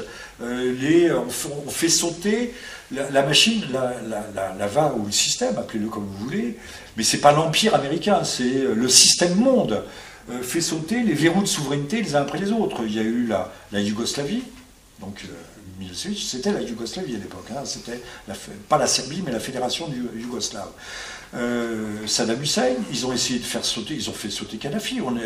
La, question n'est pas de savoir si on aime Kadhafi ou pas, mais de savoir que Kadhafi, euh, euh, qui d'ailleurs n'avait aucune fonction politique, puisqu'il était guide, c'était un guide, guide de la Jamaria, tenait son pays à peu près en ordre, s'était stabilisé, rendait d'ailleurs de grands services à l'Europe en freinant les flux migratoires. On le fait sauter, on arme, on arme justement les gens qui vont s'appeler le lendemain matin Al-Nosra. Et oui, euh, on a armé, on a, fabriqué, on a fabriqué euh, une armée qui est aujourd'hui l'armée combattante, qui est aujourd'hui l'armée combattante en Syrie. C'est nous qui l'avons armée, formée, soutenue, qui l'avons aidé à, à renverser, là aussi, régime change, euh, renverser Kadhafi. Pourquoi faire? Alors pour le pétrole, non, pas uniquement. Le pétrole coule. Le pétrole coule, mais pas uniquement pour le pétrole. Euh, sauf que l'on voit aussi que l'Amérique s'accommode très bien d'avoir. Parce que la Libye, c'est le chaos, et c'est un chaos à la fois tribal, mais c'est là aussi la, guerre entre des, factions où habitent euh, diverses et variées. Euh, un jour, ça s'appelle Al-Qaïda, l'autre, ça s'appelle Al-Nosra. Pardon si je simplifie à outrance, mais comment faire autrement hein Euh, Tout le monde défend, euh, des, défend des positions. On fout nous aussi tout le monde dans le même sac. On peut penser que euh, au Mali, si la France avait été vraiment une politique fine, elle n'aurait pas mis les Touaregs dans le même sac. Mais on l'a mis dans le sac des, des islamistes, d'ACMI. C'est, euh, à mon avis, une grande sottise. Je ne suis pas spécialiste de ces coins-là. Mais là aussi, on est, euh, le- les, Occidentaux pêchent par, par absence de finesse dans leur, euh, dans leur vision et leur perception des choses puisque ils auront tendance, nos hommes politiques comme l'homme de la rue aura tendance à penser que l'islam est un bloc monolithique, que l'islam est intégralement méchant et mauvais. Ah, je dis non, il y a un islam qui ne veut pas convertir par la violence. Je considère que convertir par la violence, c'est une aberration. Il n'y a pas, pour l'islam, il y a cinq piliers, il n'y en a pas six. Il n'y a pas d'obligation cachée. Euh, donc on voit bien que le, wahhabite, le wahhabisme pardon, euh, fait, euh, donne une image de marque de l'islam, s'inscrit dans une logique de choc des cultures et de choc des C'est pour civilisations. détruire l'islam d'ailleurs. C'est ce que j'ai dit parce que de l'intérieur. Il faut aussi dire que l'islam, moi je pense personnellement, que c'est un bloc pour le nouvel ordre mondial. C'est, Pour moi, le wahhabisme est la religion de destruction voilà. de l'islam, voilà. mais on détruira l'islam de l'intérieur et de l'extérieur. hein. Ça se sûr. passe toujours sur deux fronts. Et en même temps, euh, C'est l'islam compatible. C'est l'islam compatible avec, euh, n'ayons pas peur du mot, je l'utilise dans mes écrits, le judéo-protestant, de même qu'on parle de judéo-christianisme, moi je parle de judéo-protestantisme, euh, qui, euh, c'est une doctrine, là on ne va pas faire un cours de théologie, mais c'est une doctrine de l'élection. hein, de l'élection. Vous avez la grâce, donc vous pouvez faire ce que vous voulez, au pur tout est pur. C'est la même chose pour les wahhabites. Euh, Cromwell, lui, va dévaster l'Irlande, il va tuer les, catholiques irlandais. Vous avez, si vous voulez comprendre ce qu'est le wahhabisme, vous regardez Cromwell. Le lord, euh, le lord comment on l'appelait, le lord protector. Lord protector, qui va couper euh, euh, un siècle ou un siècle et demi avant la Révolution française, va couper la tête au roi. Donc la première grande révolution, c'est pas la Révolution française, sauf pour les idées. hein. Sauf pour les idées, mais la, grande révolution, elle a lieu là où on coupe la tête du père, définitivement. Donc voilà, il faut unifier euh, tout ce champ. Il y a une bataille géo-énergétique euh, colossale qui se livre autour de la, mer Égée, autour de la façade méditerranéenne euh, du Levant, autour du, couloir d'acheminement énergétique qui part des, montagnes du nœud, ça s'appelle le nœud arménien des montagnes du Zagros, le nœud arménien, donc le Kurdistan. Et, puis, cette bataille colossale euh, de, normalisation, de normalisation de la planète et d'unification du marché. Surveiller dans les mois qui viennent, savoir si l'Iran va tomber, retomber dans le- dans l'escarcelle mondiale, grâce à M. Rouhani, qui est, je n'ai pas le détail des, le, détail des accords qu'il négocie avec les Américains, mais ça peut aller très loin. On verra. De toute façon, pour l'instant, il n'y a pas encore d'accord sur le nucléaire, mais les choses n'ont pas l'air si mal parties que ça. Alors tout le monde à la fois peut s'en féliciter, euh, peut s'en féliciter, mais euh, Israël a 100, 200, 300, mettons, mettons 150 têtes nucléaires, personne ne lui demande de compte. Les, Iraniens n'en ont pas une seule. Mais on lui, fait, euh, on lui fait la guerre, au moins la guerre diplomatique. Madame? Je vais poser une question. le, le travail de la Russie pour tout ça. Parce priori, le travail de la Russie est très. Euh, la- Russie s'est fait échauder par la Libye. La, Russie, au Conseil de sécurité, avait euh, donné son aval à une intervention strictement humanitaire. Hein. Il devait y avoir une zone d'exclusion aérienne, sauf que la zone d'exclusion aérienne, c'était pour empêcher les avions soi-disant de Kadhafi de, créer un bain de sang, ça n'a pas été le cas. Cette zone d'exclusion aérienne s'est euh, transformée en zone, de guerre aérienne, où on frappait les, les troupes au sol. Donc la Russie considère qu'elle a été blousée, terme paysan français. Euh, la Chine également, la Chine reste un peu en, retrait, mais elle ne restera certainement pas très longtemps. Pas très longtemps. Euh, la Russie, euh, on voit quand même que Poutine, tout en adoptant des positions souverainistes assez fermes, veut- tout sauf être exclu du camp occidental. Euh, il essaye, non pas de ménager la chèvre et le chou, mais il, essaye de, que le, dialogue, euh, le, dialogue ne soit pas rompu. Ça a été une constante quand même de la Russie de vouloir s'arrimer à l'Europe. Euh, sauf que l'Européen, le temps, euh, les a toujours repoussés, a toujours repoussé ses avances. C'est nous qui aujourd'hui repoussons, euh, aidons à la formation d'un bloc, euh, d'un bloc euh, asiatique, eurasiatique, Russie, Chine, éventuellement Inde, euh, et Iran d'ailleurs, Euh, alors que c'est pas du tout le désir de Poutine. Et si vous interrogez des Russes, euh, les, Russes vous diront qu'ils craignent la Chine aussi. Mais ils y sont alliés. Ils y sont alliés. L'organisation de coopération de Shanghai, euh, qui est une, vaste, euh, une vaste organisation euh, qui regroupe euh, de nombreux pays euh, de, l'Asie, de, l'Extrême-Orient, euh, est en train de se transformer en, en système de défense collectif, petit à petit. Donc euh, l'Occident euh, joue un jeu extraordinairement dangereux. Euh, mais, vous remarquerez, vous, vous êtes africain, j'imagine, cher monsieur. Avez-vous vu les discours de Mme Clinton essayant d'imposer à l'Afrique sa, vision sociétale du monde?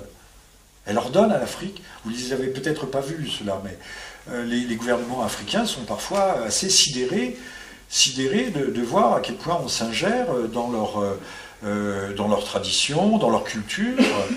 Et, et je pense qu'il y a cette culture euh, qui peut sembler aberrante, ces, ces, transfor- ces mutations sociétales euh, qui semblent si importantes et ici, qui sont en fait des, des raisons de clivage et, et de cassure à l'intérieur de la société française. Je pense par exemple au mariage pour tous. Euh, chacun a le droit d'être ce qu'il veut, mais on n'est pas obligé de l'imposer comme norme, dans- comme norme de société. Euh, je pense que ça fait partie d'une vision globale, d'une vision d'ensemble de ce que doit être le, marché mondial unifié. Ça, a l'air bizarre, on a l'impression. ben, non, parce que euh, pour faire un bon consommateur, il faut peut-être atomiser la population mondiale, de même qu'on euh, qu'on disloque les pays, on les émiette. Les émiette, les individus doivent, euh, doivent être ce qu'avait commencé à faire la Révolution française, je m'arrête ici, la Révolution française qui était l'individu roi, soi-disant souverain, était seul face au Moloch étatique. Il n'y a plus personne, hein, parce que la Révolution française avait supprimé les corps intermédiaires. L'un des derniers corps intermédiaires qui subsistent, alors on a mis un siècle pour reconstituer par exemple les syndicats, mais quand on voit quelle est la faillite des syndicats, on peut être effrayé. Euh, la famille était l'un de ces derniers corps intermédiaires. Euh, le, monde, le monde musulman, je dis pas seulement arabe, euh, place très haut la famille. Or, on a vu également euh, la, foi religieuse qui cimente. Religion, en latin, ça veut dire religare. C'est ce qui, entre autres, c'est une des explications, ce qui relie, ce qui cimente les hommes. Euh, c'est, malgré les, profondes di- divergences qui peuvent exister entre les pays musulmans, il y a quand même un- quelque chose en commun. Je dis pas un patrimoine, ça va beaucoup plus que ça. Une, vision du monde euh, commune. Euh, le- normalement, le communisme avait complètement éradiqué le, christianisme orthodoxe euh, de Russie. Il est rené de ses cendres. Chez nous, les églises sont mortes, elles sont vides. Et quand on accuse l'islam, je dis mais c'est pas l'islam qui a vidé les églises, hein. c'est pas l'islam qui a vidé les églises. Voilà, c'est pas l'islam. euh, C'est cinéma, UGC. Pardon Euh, donc euh, le Poutine avec sa vision, euh, là aussi, euh, ce n'est qu'un homme, Poutine, hein, c'est pas un super héros. il a ses faiblesses, il a ses oppositions aussi. Il faut penser à ça. Il y a des gens, il a des oppositions très fortes intérieures, mais a laissé revenir et prospérer l'Église, parce que c'est aussi une façon de, de recréer une identité collective.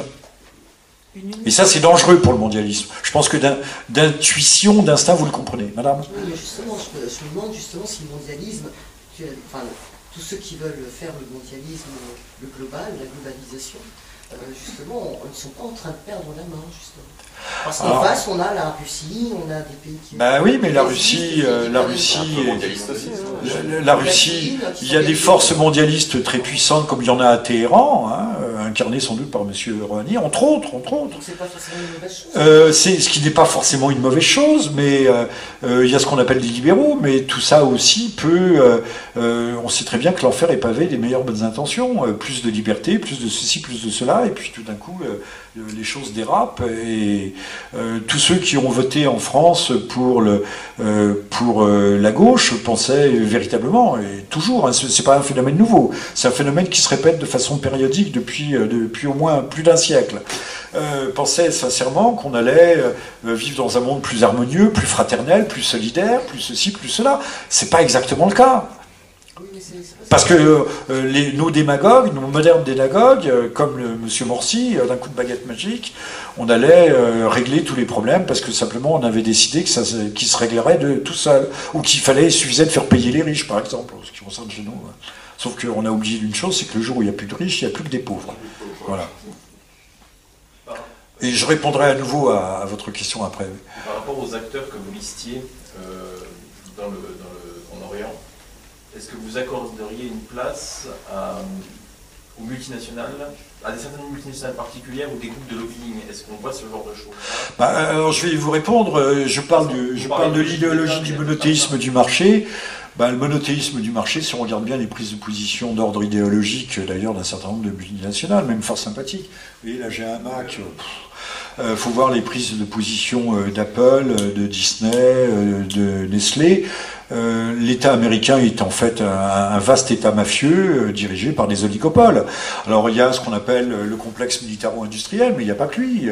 Il, y a le, il complexe, non pas militaro, de, de l'agro-business ou, de, la chimie. Tous ces gens pèsent très lourd, pèsent très lourd dans les décisions. Euh, je ne dirais pas que l'État américain est un État fandoche, mais euh, il faut voir ce qui se trouve derrière, quelles sont les forces. euh, les forces. Alors, les trois grandes composantes, c'est le, pour les États-Unis, c'est le, lobby militaro, militaro industriel, euh, le, le pétrole. Mais autrefois, par exemple, avec la Russie, l'agro-business jouait donc toutes les toutes les, les géants de la, de la chimie agricole et autres, comme Monsanto, jouaient un très grand rôle, puisque la, la- le, le commerce des grains entre l'Australie, le Canada, le Canada et les États-Unis, c'est la même chose. hein. En fait, euh, oui, c'est comme Wahhabite et frères musulmans. Le, le- le commerce des grains euh, alimentait la, la Russie, qui ne pouvait pas s'en passer. Le jour où il y a eu euh, un embargo sur les grains, c'était au moment de, de Brejnev, je crois, il a fallu avoir la guerre. Ça, s'est très très mal passé. Il y a eu une tension, euh, des, tensions, il faudrait regarder ça en détail, historiquement, des, tensions euh, terribles.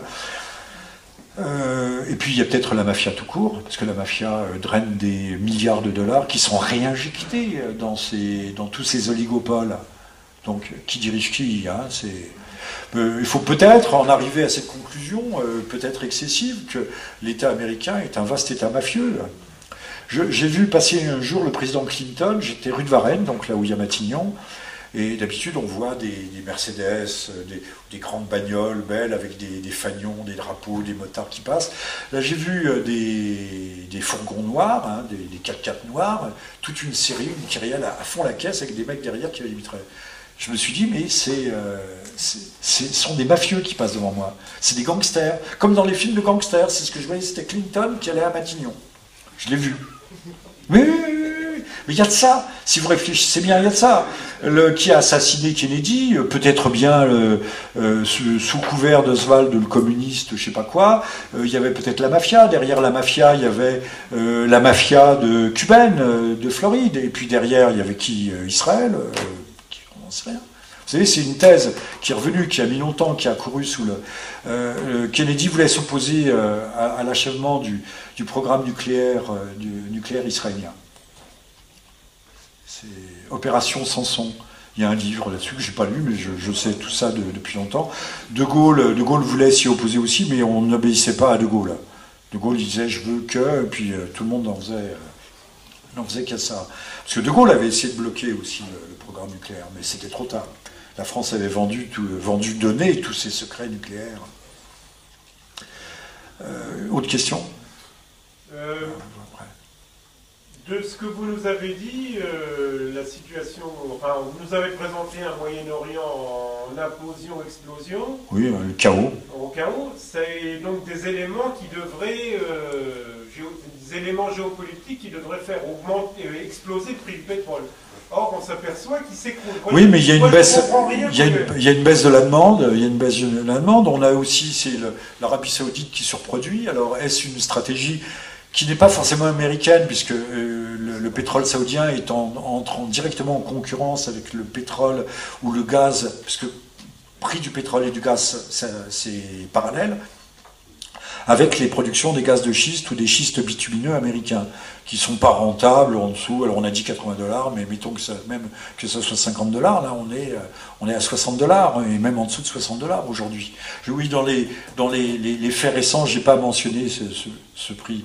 Euh, donc la, la Russie souffre, le, le rouble, euh, c'était pas cette semaine, la semaine d'avant, avait perdu en une semaine 15%, 15% de sa valeur par rapport au dollar, et 40% depuis le début de l'année, 60% vieux- par rapport à l'euro. Ce sont des chiffres euh, récents hein, que je vous donne, ce sont des chiffres solides. En général, j'essaye de donner, encore une fois, de, c'est pas des trucs, euh, je fais pas du jus de crâne, de façon générale. Euh, donc, le, mais ce sont des bras de fer. C'est comme on peut jouer à la baisse, on peut jouer à la hausse. À un moment donné aussi, il faut savoir s'arrêter dans ce type de jeu. Les, Russes avaient de très gros fonds souverains, plus de 400 milliards de dollars. Ils ont essayé de soutenir le rouble à hauteur de 70 milliards de dollars. Et puis ils ont lâché parce qu'ils voyaient qu'ils n'y arrivaient pas. Donc il vaut mieux laisser euh, flotter la monnaie. Je n'entrerai pas dans les explications, je ne suis pas économiste. Euh, de laisser flotter la monnaie, mais euh, c'est vrai que pour la Russie, c'est difficile. Et même si Poutine ne va pas à la faute sur l'Ukraine, alors qu'on l'a poussé à la faute, euh, on est en train de lui mettre le dos au mur. Or, si vous lisez Sun Tzu, 7 siècles, euh, oui, 5, 6, 7 siècles avant Jésus-Christ, le stratège chinois, il disait on ne met jamais un ennemi le dos au mur, parce que là, il devient franchement dangereux. Si on ne laisse pas d'une porte de sortie à Poutine, Poutine peut devenir dangereux. Surtout que euh, les Russes ont, dans les années 90, leur, euh, leur patrimoine technique, je parle de brevets et autres, tout a été pillé, ça a été vendu, dilapidé. Mais aujourd'hui, ils se sont faits, ils sont, euh, sont des gens qui ont fait leurs preuves. hein. Euh, que faisait-on là quand on est dans l'esclave, on y dans dans l'espace On n'y allait plus avec les navettes, mais on utilisait la station Soyouz. Et, les, et les lanceurs, de Korolev, qui avaient pris sans doute les meilleurs ingénieurs euh, de Von Braun les, Américains, s'ils n'avaient pas eu Von Braun, ne seraient jamais allés dans l'espace. Ils sont allés, vous savez, la marine essayait de lancer des fusées qui se cassaient la gueule. Euh, et puis, euh, ils, sont allés, sortis Van Braun de la naphtaline. Euh, Van Braun leur a créé les, lanceurs. Euh, et il y a eu un film assez extraordinaire. On voit Kennedy qui porte Van Braun sur ses épaules. Marrant, non? Van Braun, c'est pour, ceux, pour les jeunes générations, c'est l'inventeur des V1 et des, V, 2 donc c'est la fusée de Tintin, si vous préférez. Vous regardez une fusée de Tintin, vous voyez une V1. Il y en a une au- à la Smithsonian Foundation à- au musée de l'air et de l'espace à Washington. Il y a une V1 qui est là. C'est rare de pouvoir voir ça, sauf aller peut-être dans le nord. Alors d'autres questions, monsieur? Oui, euh, vous avez parlé de, de Kemal et de la Turquie, vous avez évoqué un- une alliance turco-israélienne. Pouvez Ah oui, oui, oui, il y a un traité. euh, Est-ce que vous pouvez nous en dire plus par rapport à ça? Ben, le- je- alors, il faut que j'entre, euh, c'est- pas compliqué, mais on va faire vite. hein, je vous demande de, me croire, je ne fais pas ça par autorité. Euh, Israël, en fait, euh, est un membre caché, euh, comme il y a un sixième, euh, pilier caché de l'islam, est un membre caché de l'OTAN. Et de même est un membre, du, un membre de l'Union européenne. Euh, Il n'y a pas 28 membres, il y en a 29, Israël, puisque Israël a son propre parlement, parlement juif, ethnique, à Bruxelles. Il y a un parlement, ça vous donne. Euh, Israël est dans toutes, les, euh, dans toutes les commissions scientifiques et autres, donc c'est pas officiel. Quand il y a des manœuvres de l'OTAN Méditerranée à laquelle participe d'ailleurs l'Algérie, la Turquie, l'Algérie, vous avez évidemment Israël, qui donc euh, participe à des manœuvres communes avec l'Algérie pour la sécurité, ce qu'on appelle la sécurité de la. vous trouvez ça Il reste peut-être un. Non, il n'y a plus d'exemplaires de l'Europe. Dans l'Europe, j'en parlais. euh, Je parlais de ces questions, les nouvelles frontières de guerre de, les nouvelles frontières de guerre de, l'Europe. Ça date un peu, mais c'est toujours d'actualité.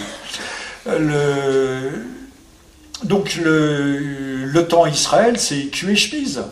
Qui plus est, moi je vais aller plus loin, je pense qu'il y a des, affinités euh, profondes entre l'État d'Israël. N'oubliez pas que la, Palestine appartenait à l'Empire ottoman, que le dernier, non l'avant-dernier, Abdulhamid II, euh, Abdulhamid le Rouge, euh, n'avait pas voulu recevoir euh, euh, le fondateur de l'idée de l'idée sioniste et surtout il avait refusé que soit créé un foyer national juif.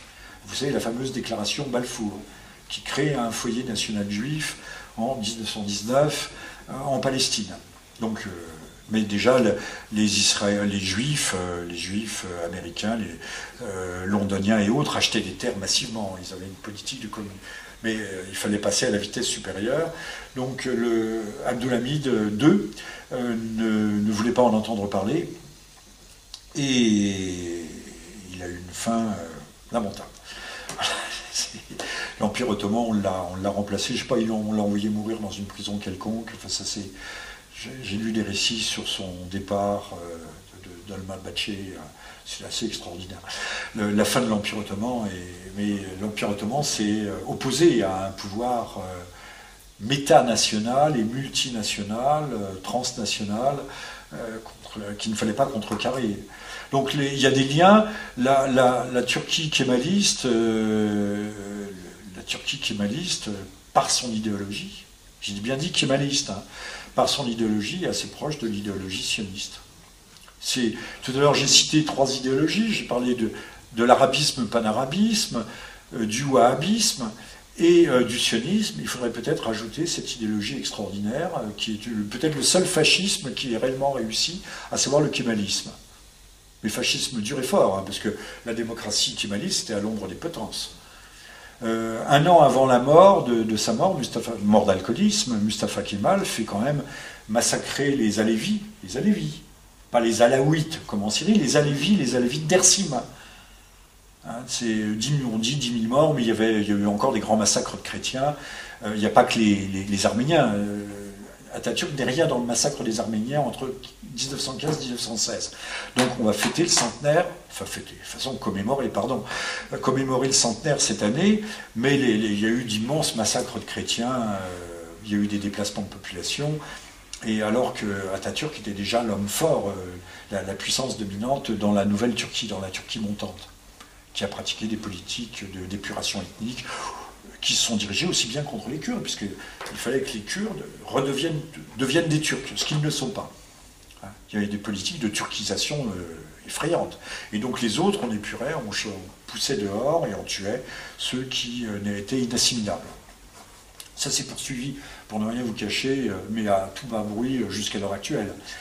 Quand il y a eu le grand conflit entre la Turquie moderne et euh, les, Kurdes, notamment les Kurdes qui étaient euh, du PKK, qui étaient réfugiés en Syrie et autres, euh, il y a eu un nettoyage ethnique stratégique qui a consisté à, liquider tous les, tous les villages chrétiens du sud de la Turquie. Vous n'aviez pas de questions, monsieur? Bon. Bon, J'espère que je vous ai intéressé quand même. Merci. L'orateur est toujours inquiet de savoir s'il a intéressé, pas séduit, mais intéressé son auditoire. D'autres questions? Madame Euh, Tout à l'heure, vous parliez de l'Algérie. Euh, J'ai lu un article sur égalité et réconciliation qui dit que euh, Bruxelles va proposer donc aux Algériens qui veulent constituer des associations pour la lutte pour les droits de l'homme, euh, va leur proposer euh, des sommes. Ça, c'est le cheval de Troie. 150 000 euros. Le cheval de Troie. Donc, Ça s'appelle les révolutions oranges. Oui, On prépare, penser- euh, on prépare le terrain. au- vous Euh, savez, au, au- au défilé du 14 juillet où on invite un futur euh, ennemi à abattre. euh, Vous savez, aujourd'hui, on peut faire des, on peut euh, faire des révolutions extraordinaires avec très peu de moyens, quelques ordinateurs comme ça, des caméras, quelques micros, et puis on diffuse, euh, on met en scène aussi bien, on met en scène, euh, on fait croire qu'il existe une. Ça, Messan a bien décrit la façon dont on pouvait mettre en scène la, prise de Tripoli en Libye, pas en euh, Liban. La prise de Tripoli avait été filmée en studio, je crois au Qatar, par là, et déjà diffusée, si bien que quand les gens voient que Tripoli est tombé, bah, tout le monde baisse les bras et rend les armes. Alors que c'était 20 les images ont été diffusées 24 heures avant l'assaut. Mais euh, il y a d'autres cas comme ça. J'ai vu, euh, euh, j'ai vu euh, passer, mais alors ça a été avoué tout de suite, qu'on voyait des petits enfants euh, héroïques euh, en Syrie, ça avait été filmé euh, dans je ne sais plus. Monsieur l'a vu, il l'a vu comme moi. Donc c'était euh, aussi un appel pour je ne sais quelle ONG, mais on nous les, faisait croire que les petits enfants étaient héroïques, allaient sauver une petite fille blessée devant un char ou je sais pas quoi, alors que c'était euh, totalement fabriqué. Il y a un film que je veux vous recommander qui est bien, qui est très bien, s'appelle Des hommes d'influence, avec Justin Hoffman et je sais plus qui d'autre. Euh, le film sort quelques mois avant la guerre du Kosovo et ça décrit une guerre dans les Balkans. Ça décrit une guerre et des gens fabriquent une guerre pour les besoins de la cause en studio. Un film étonnant. euh, je- vous pouvez vous précipiter. En plus, c'est drôle, c'est intelligent et, euh, c'est tragique. Comment on fabrique la guerre? C'est ce qui se passe quelques mois plus tard. Sauf que la guerre, elle a bien eu lieu quelques mois plus tard. Mais euh, comment on peut préparer les événements, préparer les esprits? Je vois, on vous répète. Euh, Là, c'est un peu passé de mode. Euh, Quand les Français avaient une politique un peu gaulienne, gaulliste, euh, on voyait toujours les Français alliés ou associés ou partenaires des méchants Arabes. Plus d'une époque, après, ça n'a plus été les Arabes, ça a été les Iraniens. Puis il y avait souvent des Allemands de l'Est. Hein, Hollywood pré- prépare extraordinairement le terrain. Il faut regarder aussi, vous savez, le diable se cache dans les détails, il faut regarder le cinéma avec un œil, euh, avec un œil discriminant. Euh, les, films sont souvent nuls, mais euh, si on veut pas s'ennuyer, on regarde les détails, on regarde ce qui est accroché sur les murs. Alors quand il y a un très très très très très très méchant, il y a souvent une croix ou une, statue de la Vierge dans un coin. Mais association, c'est subliminal d'esprit. Le très très très méchant, violeur d'enfants, assassin terroriste, c'est quelqu'un qui a une croix chez lui. Donc consciemment, on le voit pas, mais inconsciemment, le, cerveau fait le rapprochement, fait le rapport. Ça marche comme ça. Hein, Hollywood n'est pas du tout une, une machine à- pour nous divertir. C'est une machine pour nous. c'est une machine de domestication, de décervelage. D'autres questions? Et de propagande aussi. ben, Propagande décervelage, cher bonhomme. Si je dis propagande, ça va encore plus loin. hein. Domestication de l'âme, si vous préférez. Et même dans les dessins animés dès le plus jeune âge, en fait. on va Dès le plus jeune âge, l'ai vu, je m'en suis choqué. Chaque fois les méchants arabes. Regardez. Euh, ou, ou la propagande, euh, la la propagande pansexuelle, pansexuelle dans le- dès le plus jeune Dès le âge. plus jeune âge, c'est déjà. Euh, ou des comportements, je voyais à une certaine époque dans des films de Walt Disney, où j'emmenais mon, mon Voilà. petit garçon qui était petit, euh, où il y avait l'apologie, alors le petit singe était gentil, euh, mais c'était visiblement un, un petit- un gentil petit gars, mais qui passait son temps à voler, mais c'était tellement aimable et tellement... C'était un comportement tellement cool. Question? Un mot de conclusion, non? Oui. En parlant de propagande, justement, le, et d'Hollywood, euh, sur l'Iran, le film Argo qui a traité la révolution. euh, J'ai écrit un superbe article là-dessus. Sur les- Non et ça vaut quelque chose ou ça vaut pas? Ah, c'est vachement bien fait. Ah bah, euh, C'est bien fait. Lisez, alors, vous allez- Historiquement, Il y a plusieurs articles. Vous allez, je vous dirai pas, essayez de trouver lequel, euh, parce que c'est pas sous mon nom. Vous allez sur Agoravox, sur Gé- Géopolintel, hein, vous avez euh, une critique d'Argo qui est assez, assez chiadée, parce que je connaissais un peu le, sujet. C'est très bien fait. Moi, je l'ai vu en, en avant-première. J'étais passionné. Je trouvais que c'était, haletant. Mais euh, tout est gommé, tout est aspect. Puis c'est, euh, lyrique. C'était une façon. C'était au moment où il y avait l'anniversaire euh, ou le quasi-anniversaire de la prise d'otage, euh, non, je ne sais plus ce qui était comme anniversaire, il y avait un anniversaire quelconque. Mais euh, donc ça, gomme, les, Américains sont tellement forts, à leur service, ils sont tellement courageux, tellement smart, et, euh, les, les gardiens de la révolution sont tellement cons que finalement ça, ça gomme tout le reste. Ça nous fait oublier, c'est ce que je disais aussi à la fin de ma clinique, ça fait oublier l'opération Eagles, Eagles Hawks, les griffes, les griffes de, l'aigle. Euh, ils arrivent dans le désert, ils se plantent.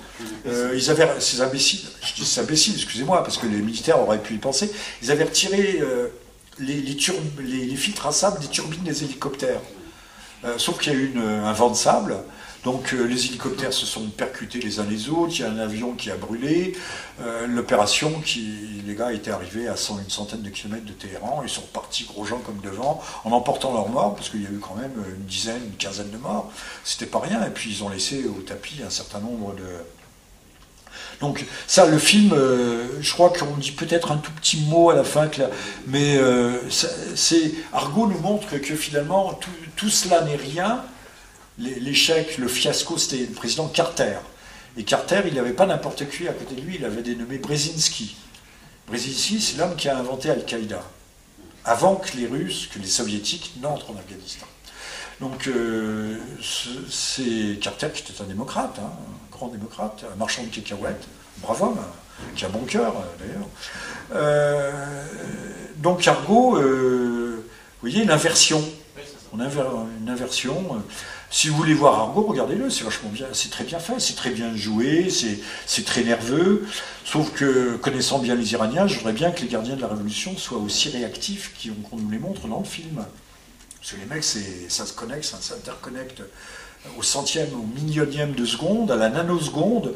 Mais euh, bon, la bureaucratie est chiante, hein, euh, comme partout, mais elle est lourde aussi euh, là-bas.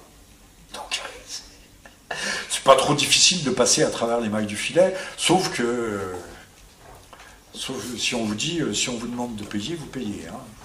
Discutez pas. C'est une bureaucratie. Ah oui, on est en Orient quand même. On est en Orient. Pour ça, je vois des films de propagande, on voit les, les gardiens de la Révolution qui font une guerre. Les, Iraniens, sont, par vocation, sont héroïques. Donc, euh, s'il y avait vraiment une guerre, euh, il y aurait, comme, comme, au- euh, comme lors de l'avance allemande en, en 40, euh, les Français se sont sacrifiés. Il y a eu 200 000 morts en deux ou trois semaines. hein. Personne ne le dit. hein. Ceux-là, ils ne sont pas indemnisés. hein.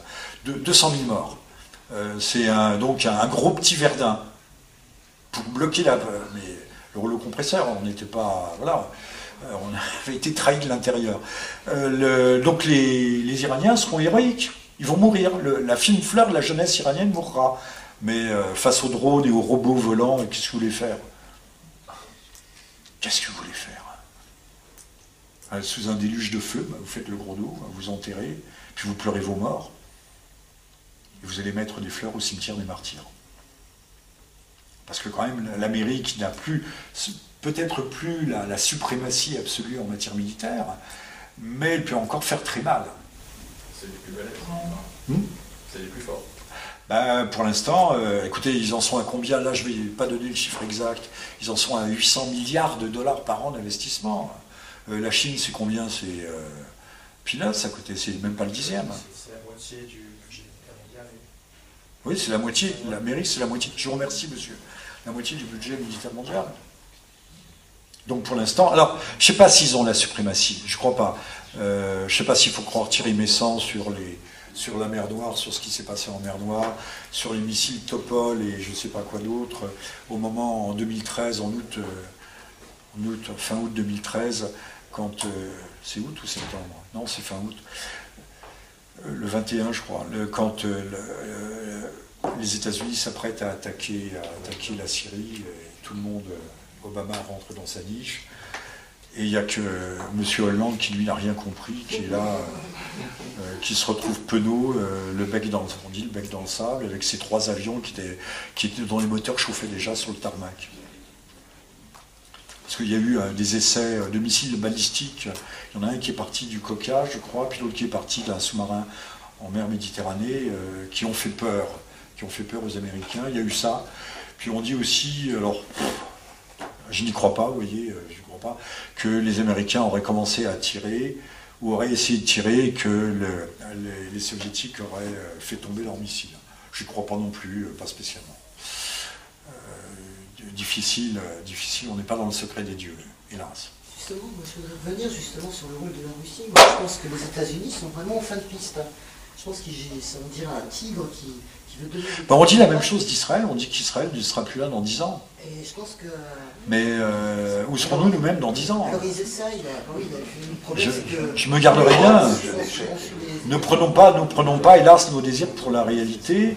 Euh, ça peut mal se terminer parce qu'une bête blessée, euh, une bête, euh, aussi bien Israël, euh, peut piquer. hein.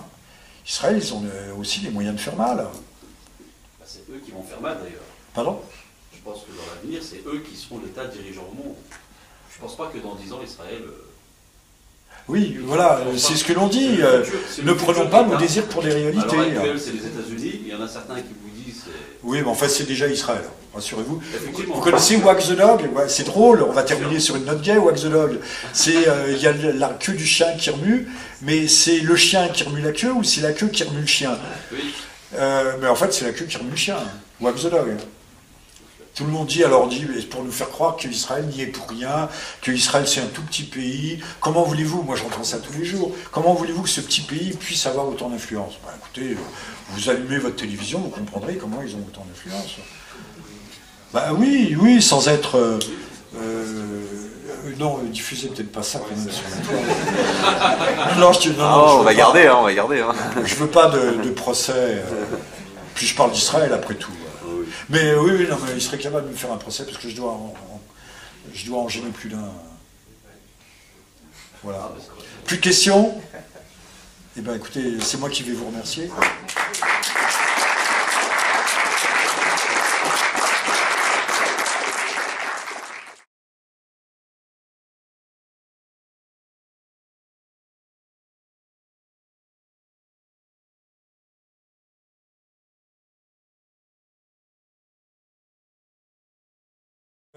On est en train de détruire, il y a des forces euh, eschatologiques, j'ai pas dit seulement théologiques, qui veulent détruire toute spiritualité sur cette planète.